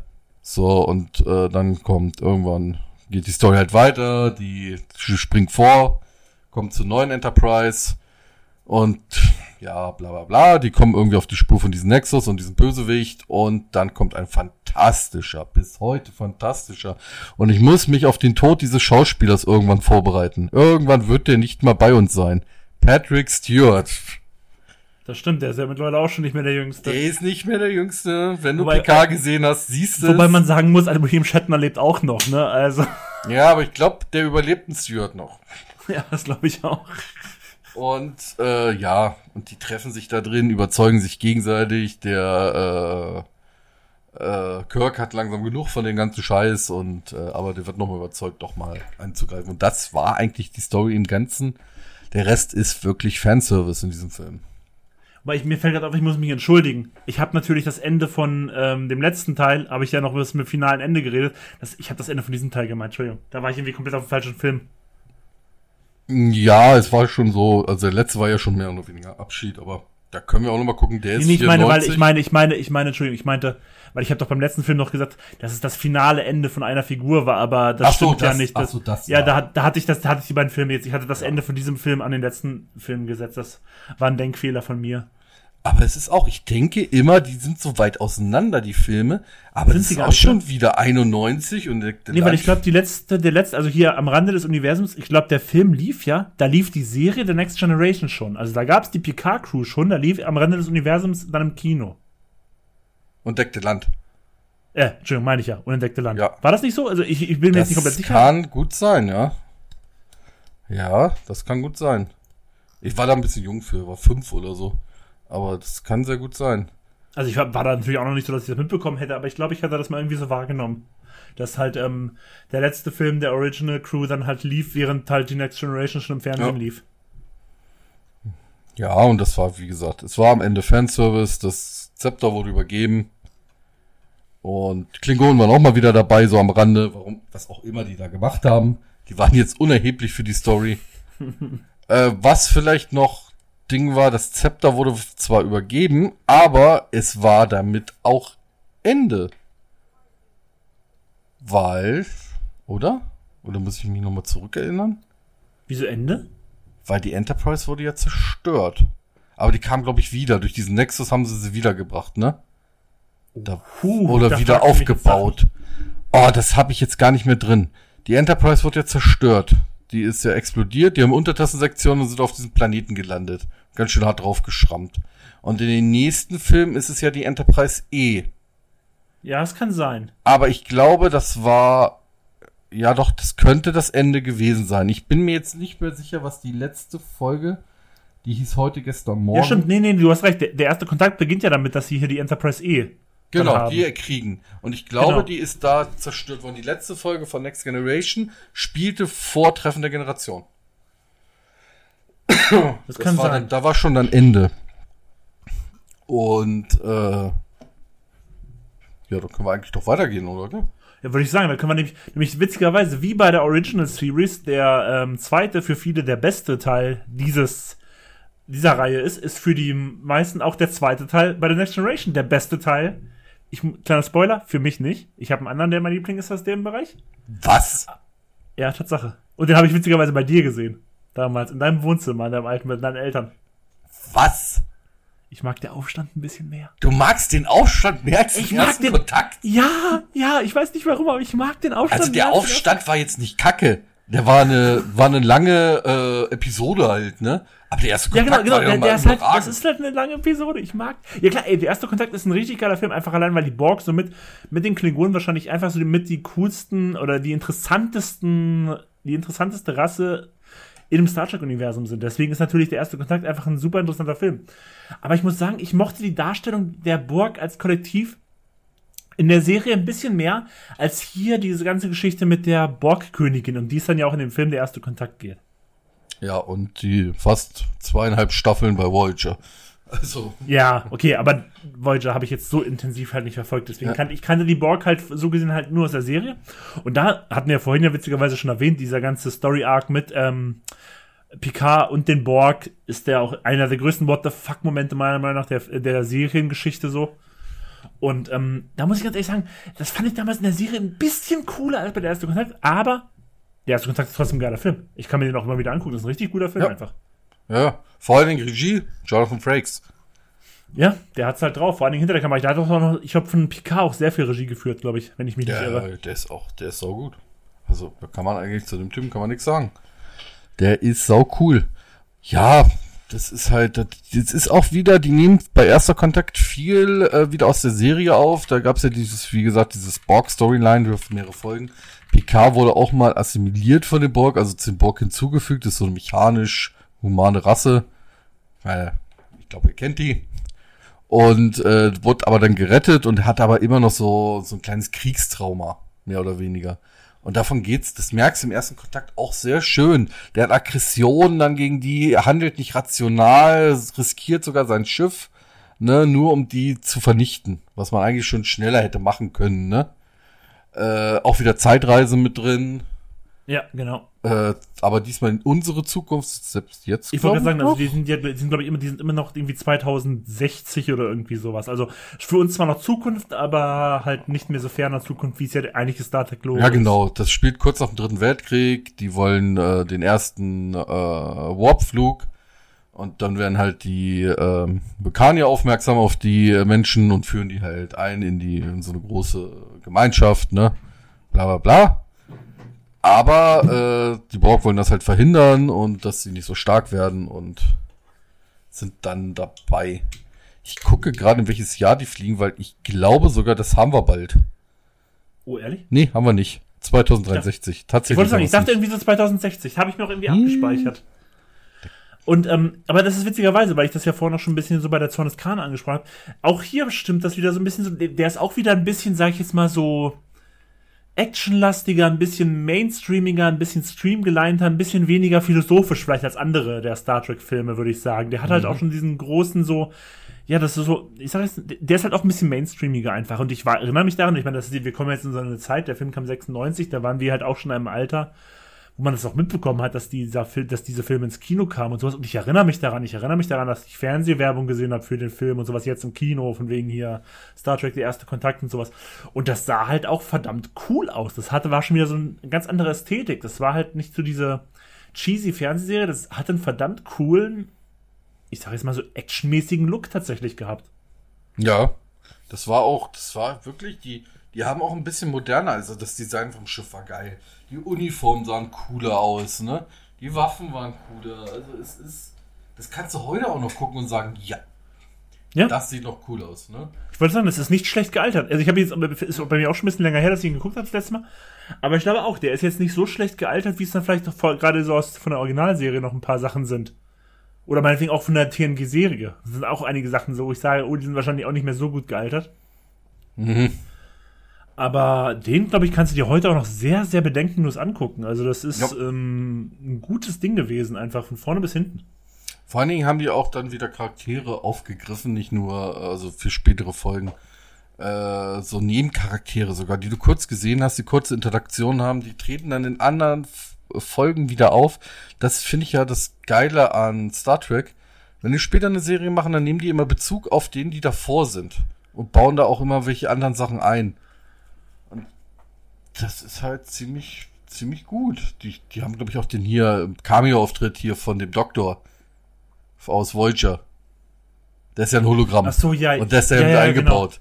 Ne? Und äh, Ja, ja, genau, ist er auch, ja. So klein und aber logisch eingebaut. Warum er da ist, nicht nur einfach hier, ne, sondern wirklich schön. eingebaut. Genau, das war noch so, das war, es war Fanservice, aber es war Fanservice, der Sinn gemacht hat. Nicht so, wie man es ja gerade Ja. heutzutage bei den ganzen Franchisierungen von allen möglichen Sachen mitbekommt, dass irgendwie sinnlos irgendwelche Ja, Fanservice. oder dass einfach einer um die Ecke kommt, einem zuwinkert oder mit einem Auto ranfährt und sagt, hey, ganz nett und wieder weiterfährt, ne? So ein ja, ja, Scheiß. genau.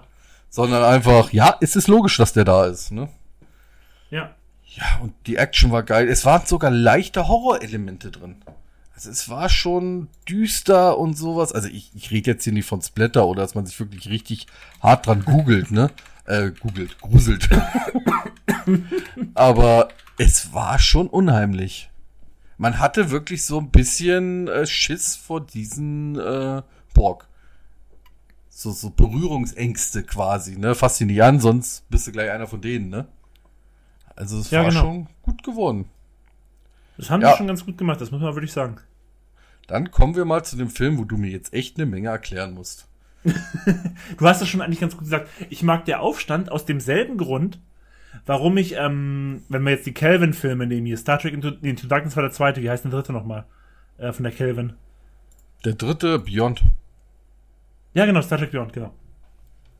Und ich mag der Aufstand genau aus demselben Grund, warum ich Star Trek Beyond mag, weil im Endeffekt ist es einfach nur eine überlange Folge der Serie.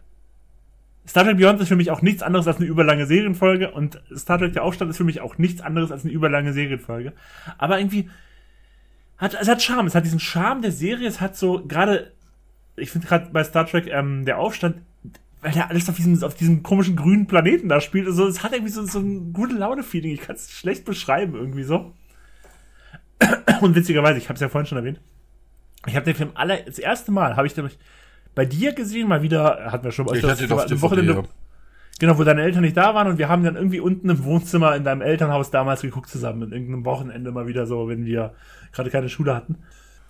Ja, und es geht ja da um diesen Aufstand und dann ist ja irgendwie diese, erstmal denkst du, what the fuck, was macht Data da? Ja. So, so, nenne ich es jetzt mal, wenn der dann plötzlich da in diesem äh, Raumschiff auftaucht und da nicht so nette Sachen macht, sage ich mal. Aber es ist halt, wie ich wie es gesagt habe, das ist halt so, die, die kommen auf diesen Planeten und ähm, entdecken dann, dass da wohl irgendwie so ein ja, so eine Mission ausgeführt wird, so nenne ich es jetzt mal. Ja, da, da muss man vielleicht ganz am Anfang erwähnen, es ist eine Sache, die immer über allen Star Trek Sachen schwebt. Wenn die jetzt neue Planeten entdecken oder sowas und einige, was alle drin hat, das ist diese oberste Direktive, die die haben. Das ist immer dieses oberste Ding, okay, wir haben eine Regel und das ist die oberste. Alle anderen können wir mal ein bisschen beugen und biegen und sowas, ne, auch mal brechen, aber das nicht. Das ist das oberste Ding, erste Gebot. Das heißt, wir mischen uns nicht in eine Zivilisation ein, die noch unter diesem Warp-Ding ist. Ne? Genau. Alles, was Warp entwickelt hat, herzlich willkommen. Alles, was drunter ist, mischen wir uns nicht ein. Da bringen wir uns gar nicht zu erkennen. Die lassen wir komplett in Ruhe und die müssen sich alleine entwickeln. Egal was los ist, egal was passiert. Selbst wenn die kurz davor sind, sich selbst zu vernichten oder so, wir mischen uns da nicht ein. Genau, und dann äh, merken die halt, dass hier halt hier doch was geschieht. Und dann ist halt so diese ganze äh, Geschichte auch darum, warum das da so passiert und so. Und ich weiß nicht, ich habe den einfach sehr positiv ab. Ich habe den jetzt auch schon wieder. Es gilt heute für alle Filme, außer vielleicht die Calvin-Filme, die habe ich vor kurzem nochmal wieder geguckt. Ich habe die längere Zeit nicht mehr gesehen, aber ich habe den verdammt gut abgespeichert. Einfach auch, weil ich, wie ich schon gesagt habe, ich mochte da gerade hier. Das war für mich so Peak Next Generation. Das war so die Zeit, wo ich auch die Serie so gerne geguckt habe. Das waren die Charaktere, wie wir es gerade schon erwähnt haben. Data trägt hier auch eine große Rolle in dem Film. Ich weiß nicht, das war. Ja, ich gebe ich geb auch zu, es ist auch so, es ist so ein bisschen dieses Verschwörungsflair, der dabei ist.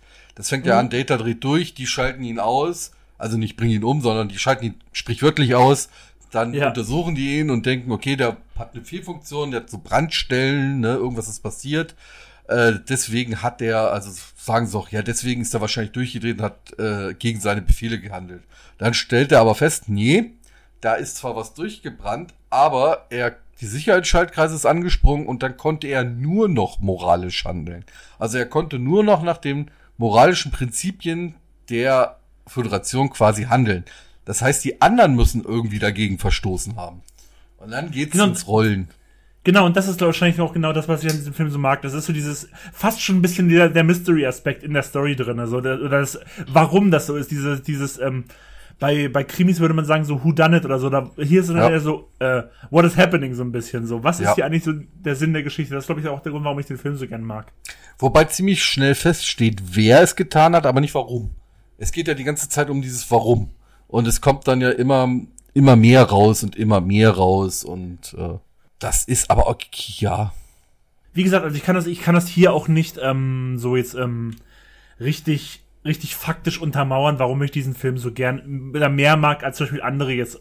Aber ich mag den Film einfach und ich würde wahrscheinlich der erste Kontakt als den besseren Film objektiv einordnen, aber ich habe irgendwie ein größeres Herz für der Aufstand tatsächlich. Ich finde ihn auch nicht schlecht. Er arrangiert aber bei mir noch unter erster Kontakt, aber ich finde ihn nicht schlecht.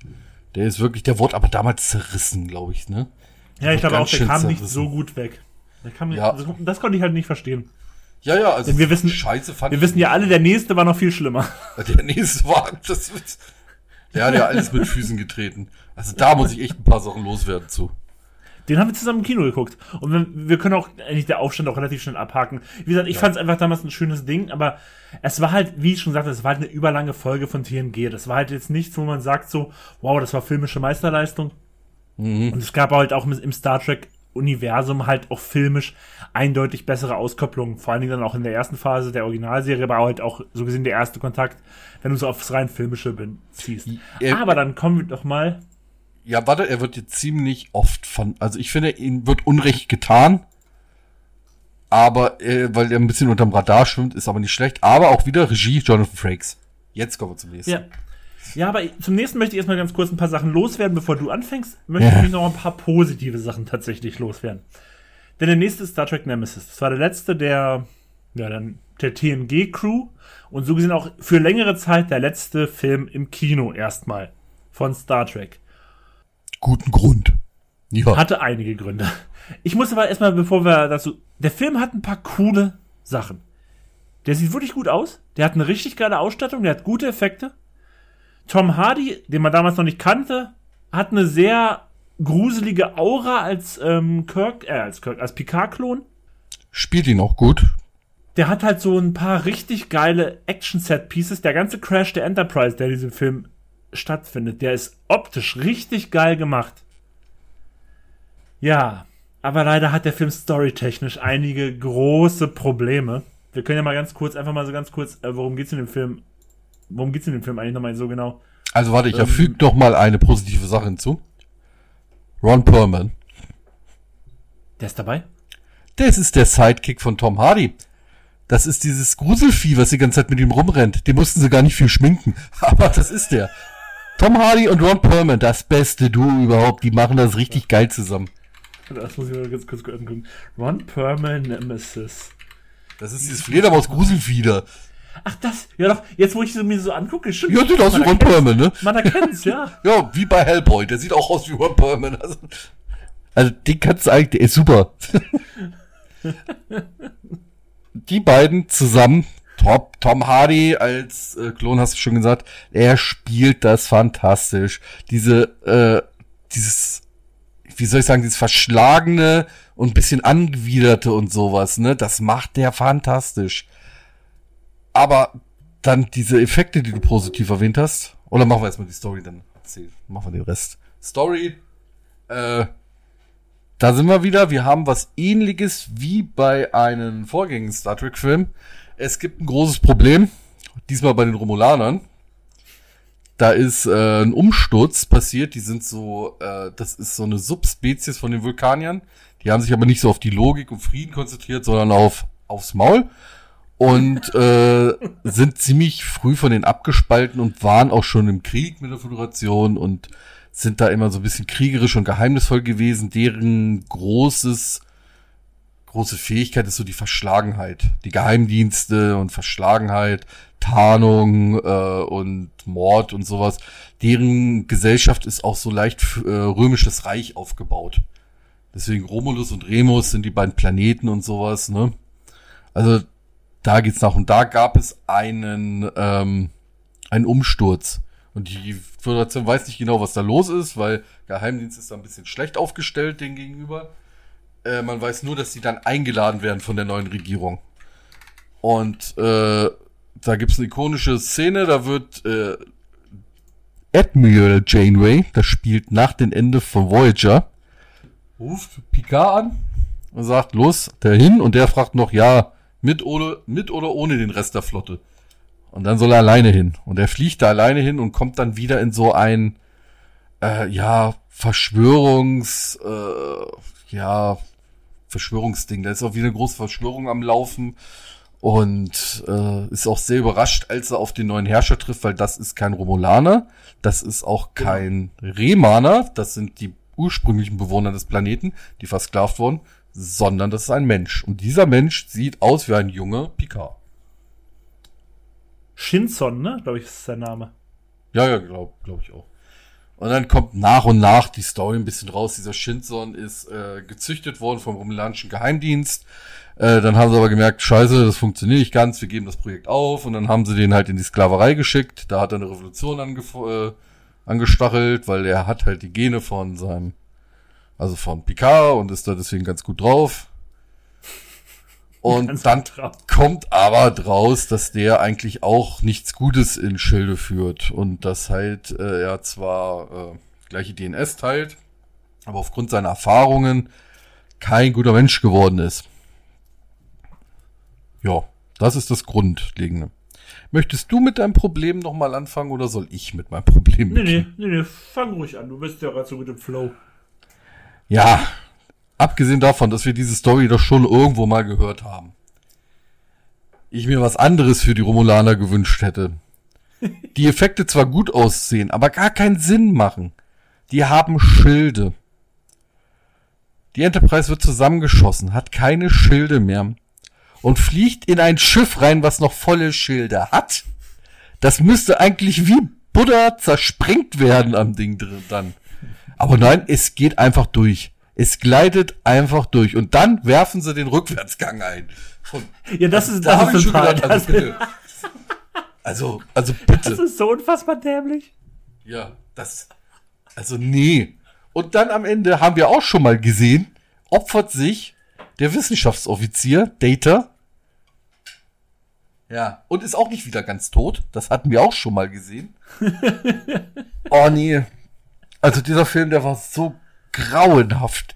Er war wirklich grauenhaft. Ich weiß es nicht. Ich, da, da kann man echt nicht mehr viel zu sagen. Auch dann, wo die dann kurz vor Ende, echt kurz vorm Gewinn, kommen die Romulaner und sagen, okay, wir kämpfen doch für euch. Warum?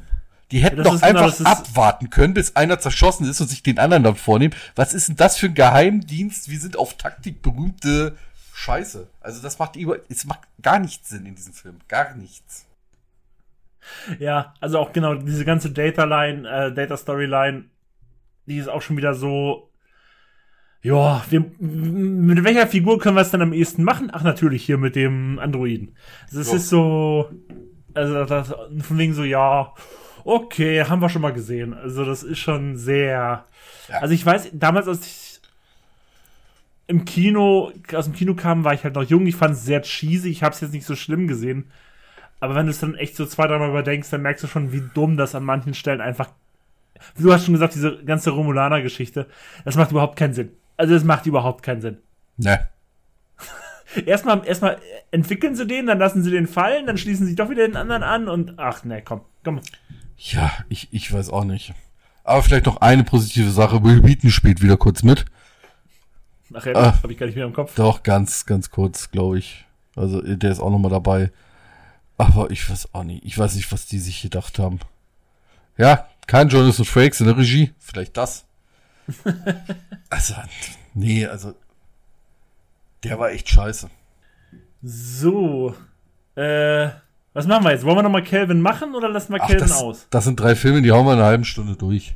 Ja, dann ziehen wir das doch jetzt nochmal durch. Dann kommen wir, ja, dann war es ein paar Jahre nach Nemesis ruhig, wahrscheinlich zu gut, aus gutem Grund, um Star Trek.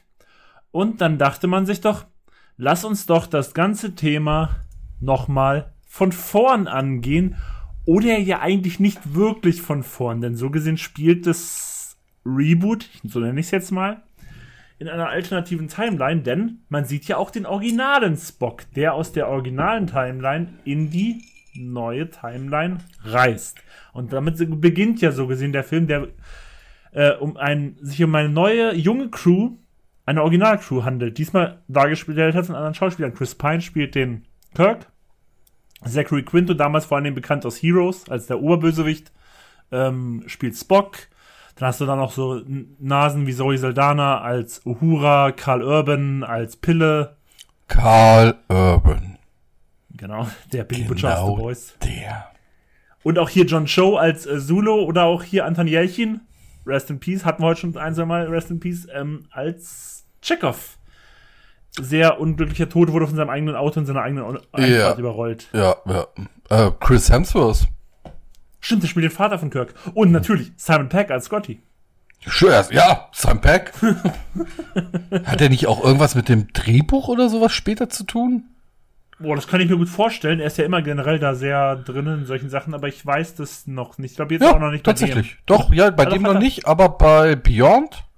Ah, okay. und bei Into Darkness auch schon? Nee. Ja, Into Darkness ist eine andere Geschichte, da kommen wir gleich drauf zu sprechen. Ja.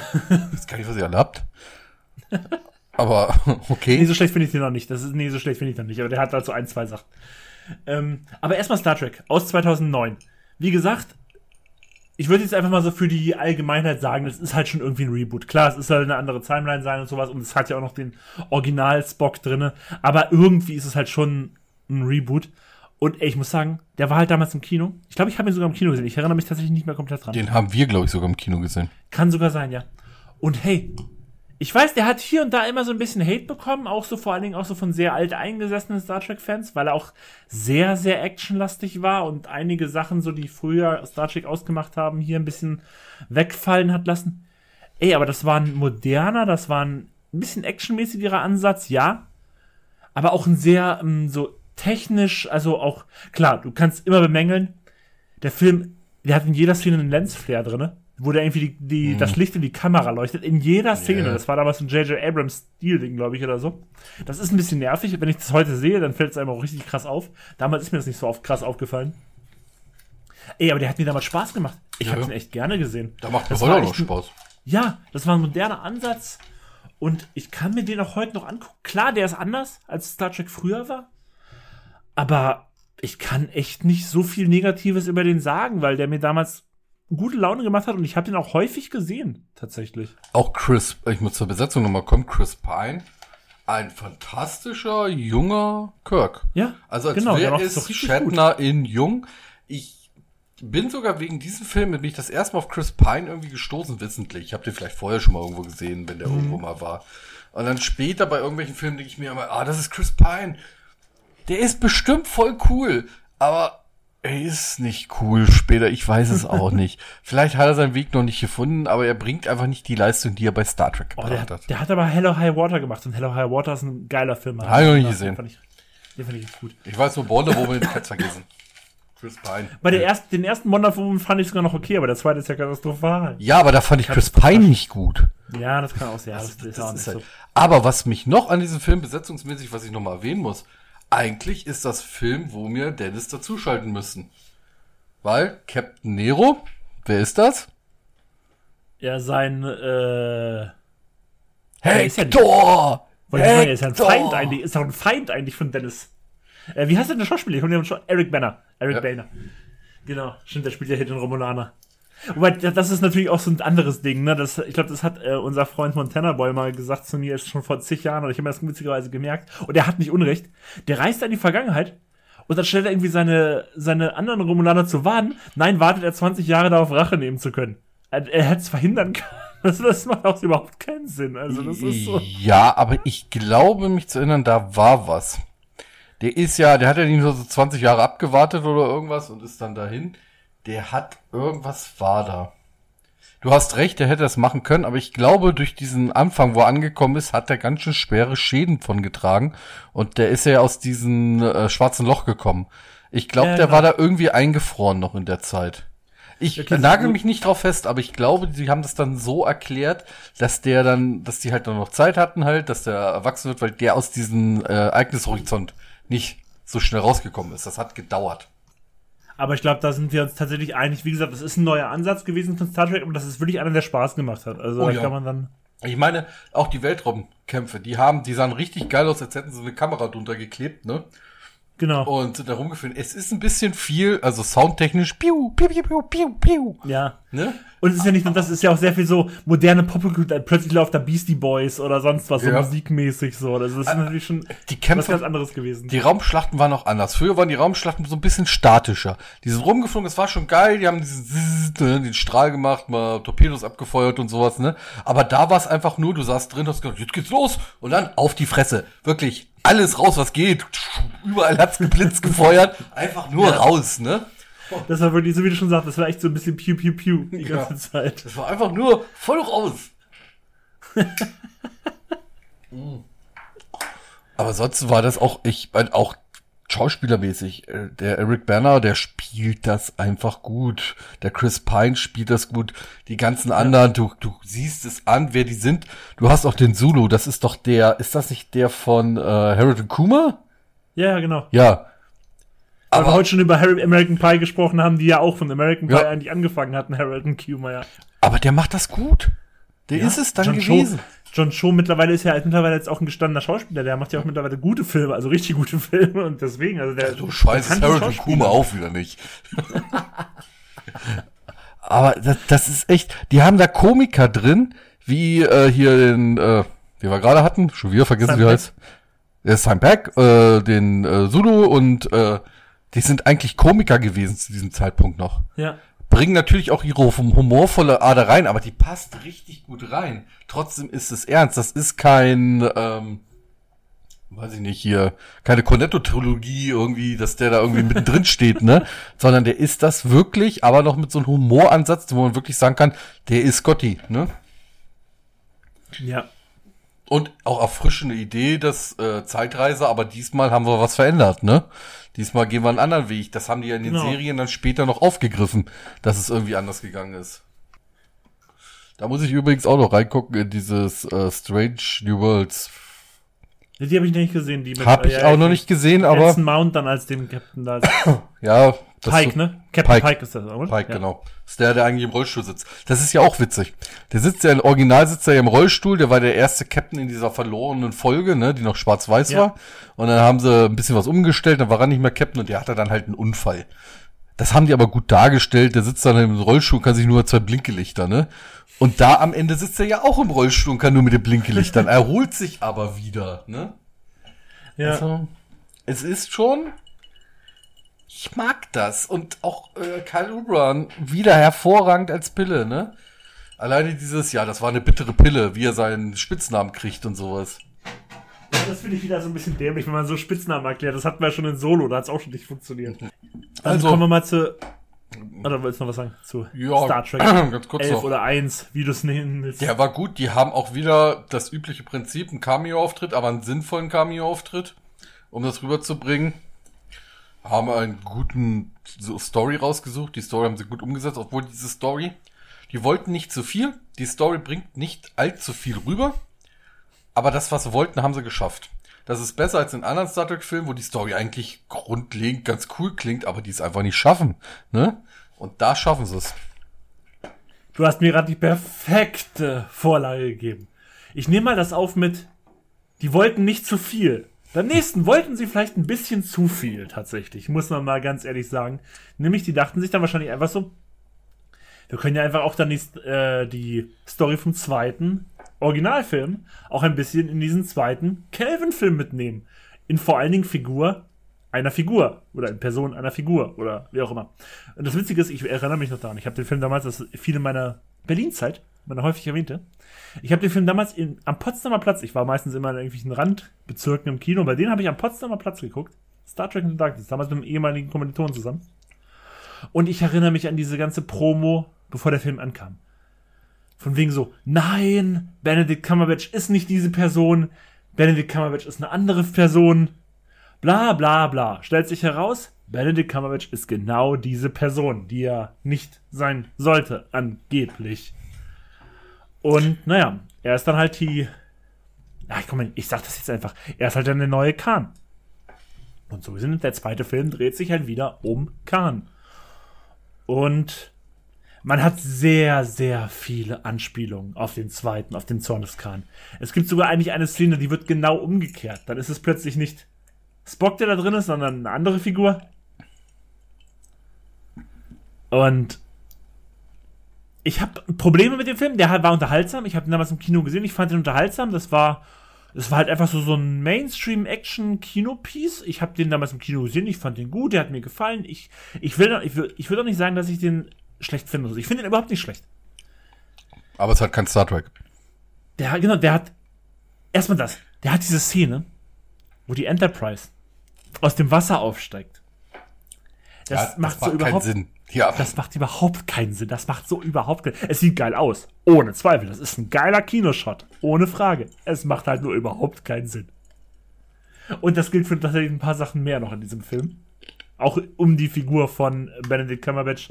Ich glaube, wie hieß er am Anfang? John Harrison, genau. Am Anfang des Films heißt er noch John Harrison. Und ja. Also wie gesagt, ich finde ihn nicht schlecht. Ich habe ihn damals im Kino gesehen und das war unterhaltsam. Das hatte auch so ein bisschen, ich sag mal so, auch fast ein bisschen Agenten-Thriller-mäßig drin, so durch die ganze Rolle von Benedict Cumberbatch und sowas in diesem Star Trek-Universum, in diesem Star Trek-Film, mit diesen Star Trek-Set-Pieces, die auch sehr viel diesmal auf Katastrophenfilmmäßig angelegt waren. Also sehr viel geht zu Bruch in diesem Film tatsächlich, wie gesagt, zu anderen Star Trek-Filmen. Und ich hatte kein Problem damit, absolut nicht. Ich kann mir den ganz gut angucken. Aber ja, wie wir schon meinten, dass einige gerade bei Star Trek, bei dem ersten Reboot meinten, das ist schon sehr wenig Star Trek, war das hier nochmal eine ganze Ecke weniger Star Trek. Allerdings positiv, er hat es ein bisschen mit den Lens Flares zurückgeschraubt. Die waren immer noch da, aber er hat es ein bisschen zurückgeschraubt, J.J. Abrams. also, ich muss diesen Film nochmal erwähnen, der kam 2013 raus. Zu diesem Zeitpunkt habe ich mitten, also mitten wirklich im Grünen gewohnt, ohne Internet, ohne irgendwas. Und ohne Witz, ich wusste nicht, dass dieser Film rauskommt. Ich habe wirklich im absoluten Loch gelebt, ne? Und alles, also ich wusste, ja, das ist ein neuer Star Trek geplant. Ich so, ja, cool. Und auf einmal war der draußen. Ich dachte, fuck. So, gucke ich mir mal den Film mal an, ne? Ich habe wirklich nichts mitgekommen. Keine Promo, nichts, gar nichts. So, gar nichts. Ich habe Filme aus der Videothek geguckt. es gab nirgendwo irgendwie 2013, ne? Also es gab gar nichts, wie ich da irgendwie rangekommen bin, ne? So. Dann habe ich diesen äh, äh, Film geschaut. Ich saß da drin. Wenn der Kammerbatch kommt, das ist doch Kahn, oder? das, das ist er doch, oder nicht? Und dann hin und her und so, ja, er war's. Ich muss sagen, was mich an diesem Film stört, ich finde ihn gut, aber nicht als Star Trek-Film. Das ist nämlich genau das Problem. Die wollten zu viel bringt viel rein, aber klären es nicht logisch. Das haben die bei Nemesis auch schon getan, wie ich da vorhin gesagt habe, mit dem, äh, wo sie ein Schild reingeflogen sind und sowas. Und das ist da dauerhaft. Das ist da dauerhaft. Das sieht cool aus, das ist cool, coole Sachen drin, aber es macht gar keinen Sinn. Und das war ja immer die Stärke von Star Trek, dass es Sinn gemacht hat, ne? In deren Verlauf, ne? Aber äh, das war irgendwie, weiß ich auch nicht. Also, das ist auch bei manchen Sachen, denke ich, was macht denn der da jetzt? Warum hätte er das nicht so und kapiert der nicht, dass das eine Falle ist? Und wo ist der, wie kommt denn der da jetzt hin? Und was haben die erfunden? Und nee. Genau, da werden halt irgendwie für den einfacheren Verlauf oder für den Ah, da werden so viele Sachen geopfert, die eigentlich viel mehr Sinn gemacht hätten. Und das ist halt ah, sehr bitter. Ja, und ich erinnere, dass wir einen Film gelobt haben. Der Film davor, der Star Trek, wo die eine Referenz auf Futurama gebracht haben. Und bei dem nicht. Und den finden wir nicht so gut wie den davor. Also mit ja. dem, von wegen, ich wäre nie drauf gekommen, dass das Weltall sich bewegt. Ne? Sowas. Ich, ich, ich weiß auch nicht. Die wollten einfach irgendwie was. Die haben wohl, die wussten, okay, Zorn des Khan, das ist der beste, wenn ich Film von der ganzen Star Trek-Reihe den machen wir als Reboot jetzt in unserem Universum, das müssen wir reinbringen, das müssen wir unbedingt ja, machen. Wollte ich gerade sagen, das ist ja kein richtiges Reboot von Zorn des Khan. Der, der, der nimmt sich einfach Szenen von Zorn des Khan und verwurstet die neu.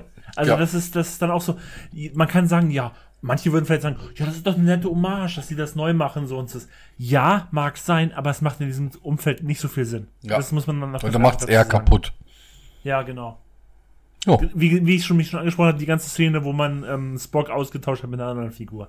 Das, ja. Und es hat ja noch nicht mal das Finale, also es hat noch nicht mal das, das, ähm, das unvermeidbare Ende dann aus Zorn des Khan. Nein, das, das spart er sich dann auch auf. Das ist dann auch wieder so, ja, du willst es zwar irgendwie äh, machen, aber du machst es dann doch nicht so. Also das ist schon wieder so.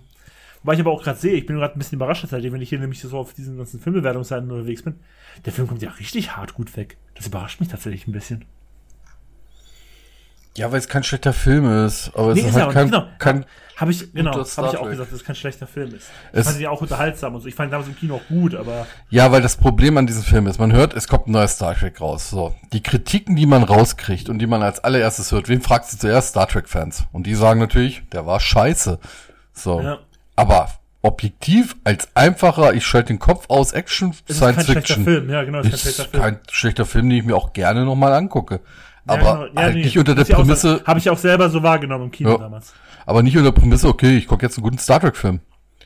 Also ich habe Bock auf. Star Trek, dann gucke ich nicht Into Darkness. Ja. Ja, stimmt. Ich habe Bock auf einen Sci-Fi-Action-Film, dann gucke ich Into Darkness. Ja. So. Ja. Das hätten sie auch so lange lassen können. Aber wo ich sehr, sehr, sehr froh drüber bin, ist, dass wir endlich über diese Scheiße hinweg sind. Wir müssen einen deutschen Titel reinführen. Nein, wir nennen ihn einfach so wie im Englischen. Da sind wir soweit. Da hätten sie wahrscheinlich noch geschrieben, ins Herz der Finsternis oder so ein Scheiß. Irgendwas hätten sie geschrieben. Ja, dann kommen wir zum letzten Film heute. Ja, dann kommen wir zu The Fast and the Furious Star Trek, nämlich den Star Trek von Justin Lin, der ja irgendwie gefühlt vier Fast and Furious Filme gemacht hat. Ja, dafür hattest du nicht so viel äh, Licht in der Fresse, wenn du den Film geguckt hast. Weil bei Star Trek Beyond hat das ja auch dann wieder komplett. Das ist ja im Lensflares gar nicht mehr so krass. So, und Nein. da muss ich halt wirklich sagen, es ist, wie ich es vorhin angesprochen habe, ich mag Star Trek Beyond aus dem einen Grund, aus genau demselben Grund, warum ich Star Trek der Aufstand mag. Es ist halt letztlich nichts anderes als einfach eine cheesy alte Star Trek Folge, langgezogen auf den Film.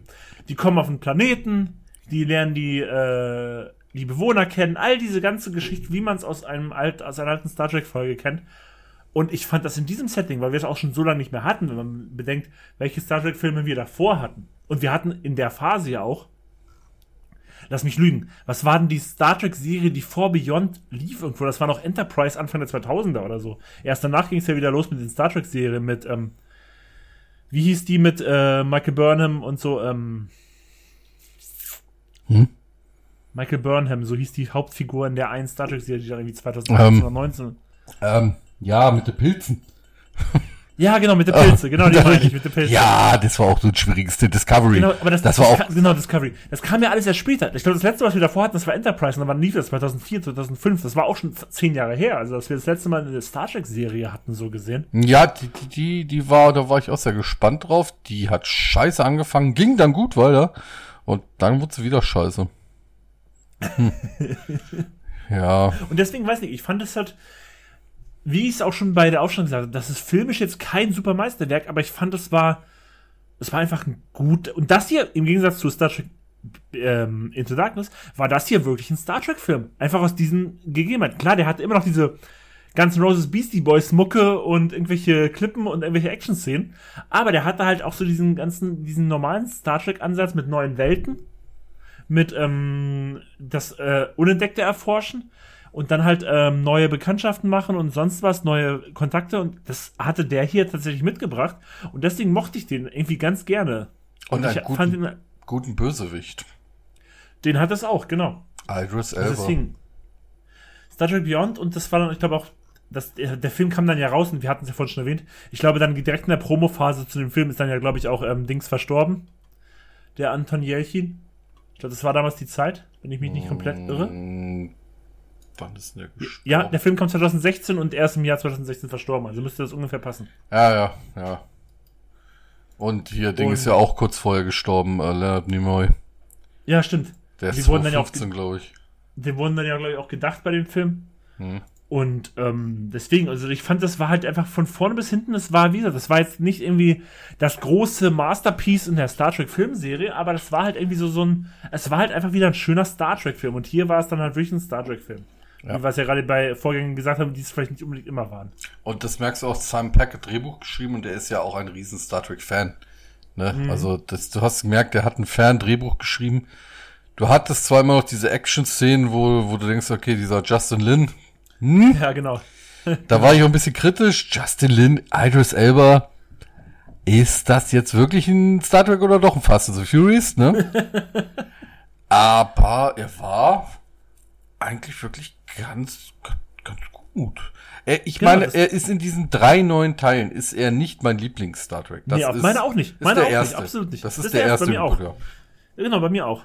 Aber dann kommt der. Der ist so das, ja. der Aufstand, ja. Das ist der Aufstand von genau. äh, der neuen Reboot. Genau, von der Kelvin Time. Und das passt sich echt ganz gut. Und ähm, ich muss auch sagen, ich muss auch persönlich sagen, einfach, ich finde schade, dass wir jetzt seit 2016 da auch keinen neuen Eintrag bekommen haben. Ich hätte, natürlich, ich kann verstehen, natürlich, das mit Chekhov ist natürlich ein bisschen doof, dass er dann fehlt, aber ich hätte trotzdem gerne einen neuen gesehen. Also ich hätte auch mit der Crew, ich mochte die Crew, ich mag die Crew immer noch mit Chris Pine, mit Carl Urban, mit Zoe Saldana, mit Zachary Quinto. Ja, aber, aber ist das denn wirklich schon abgesagt? Ich weiß nicht, gibt's da noch, ist da noch irgendwas? Also ich hatte mal was gehört, von wegen, das ist noch nicht äh, beerdigt. Okay, dann, ich weiß es einfach nicht. Kann natürlich sein, dass da noch was gibt. Also ich, ich, ich schau mal ganz kurz. Ja, doch. Ist geplant. Okay.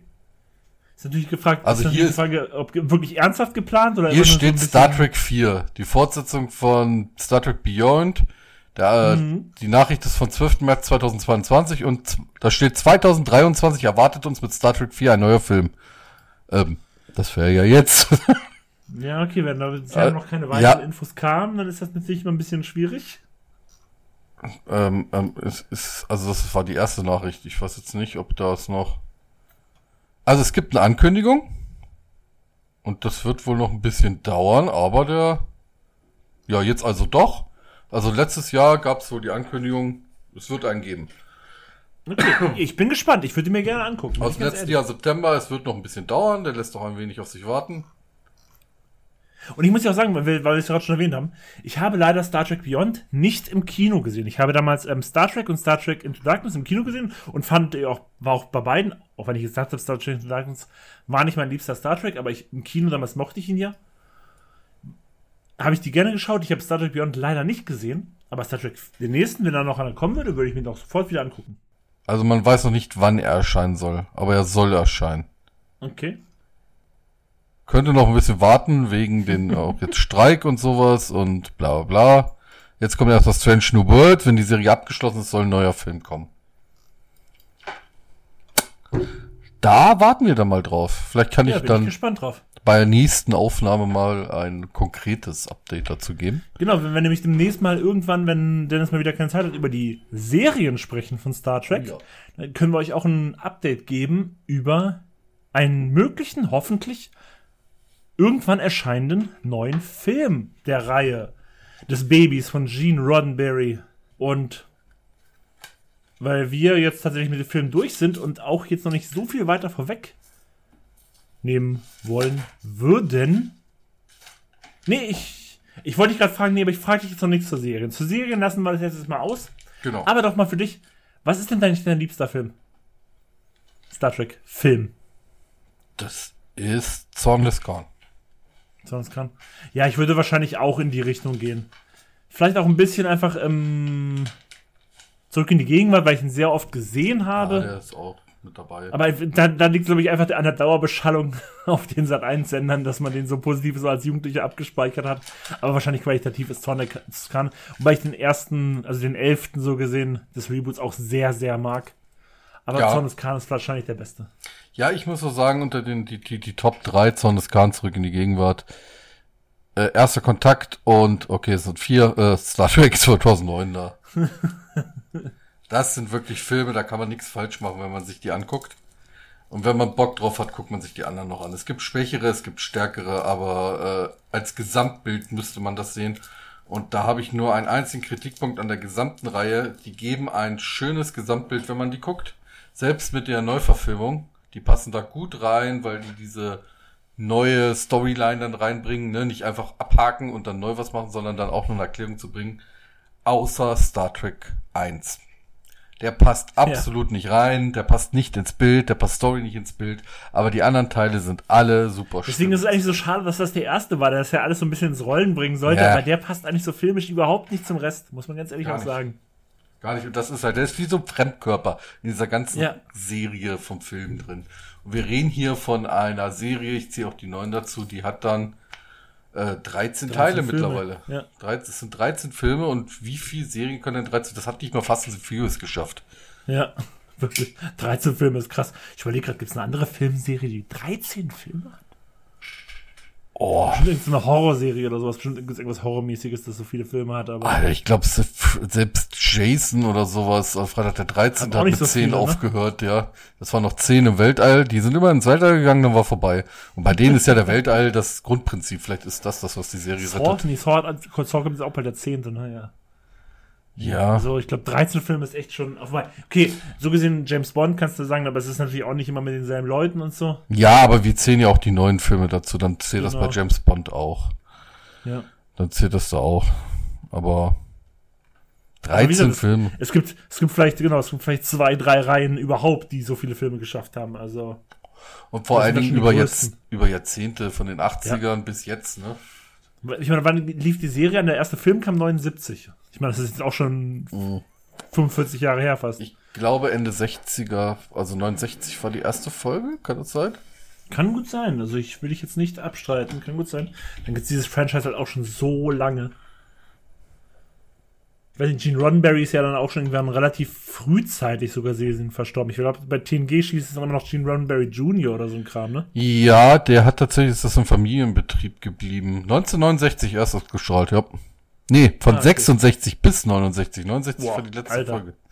Und dann musst du bedenken, der erste Film kam 79, das heißt zehn Jahre nach der Serie. Ja, man muss aber auch sagen, was hat diese Serie hat ja auch die Gesellschaft ein bisschen geprägt. Ne? Es gab da Folgen, ich erinnere daran, äh, Kirkus Uhura, die in ein paar Staaten Ja, ja. nicht gezeigt werden Genau. konnten und sowas.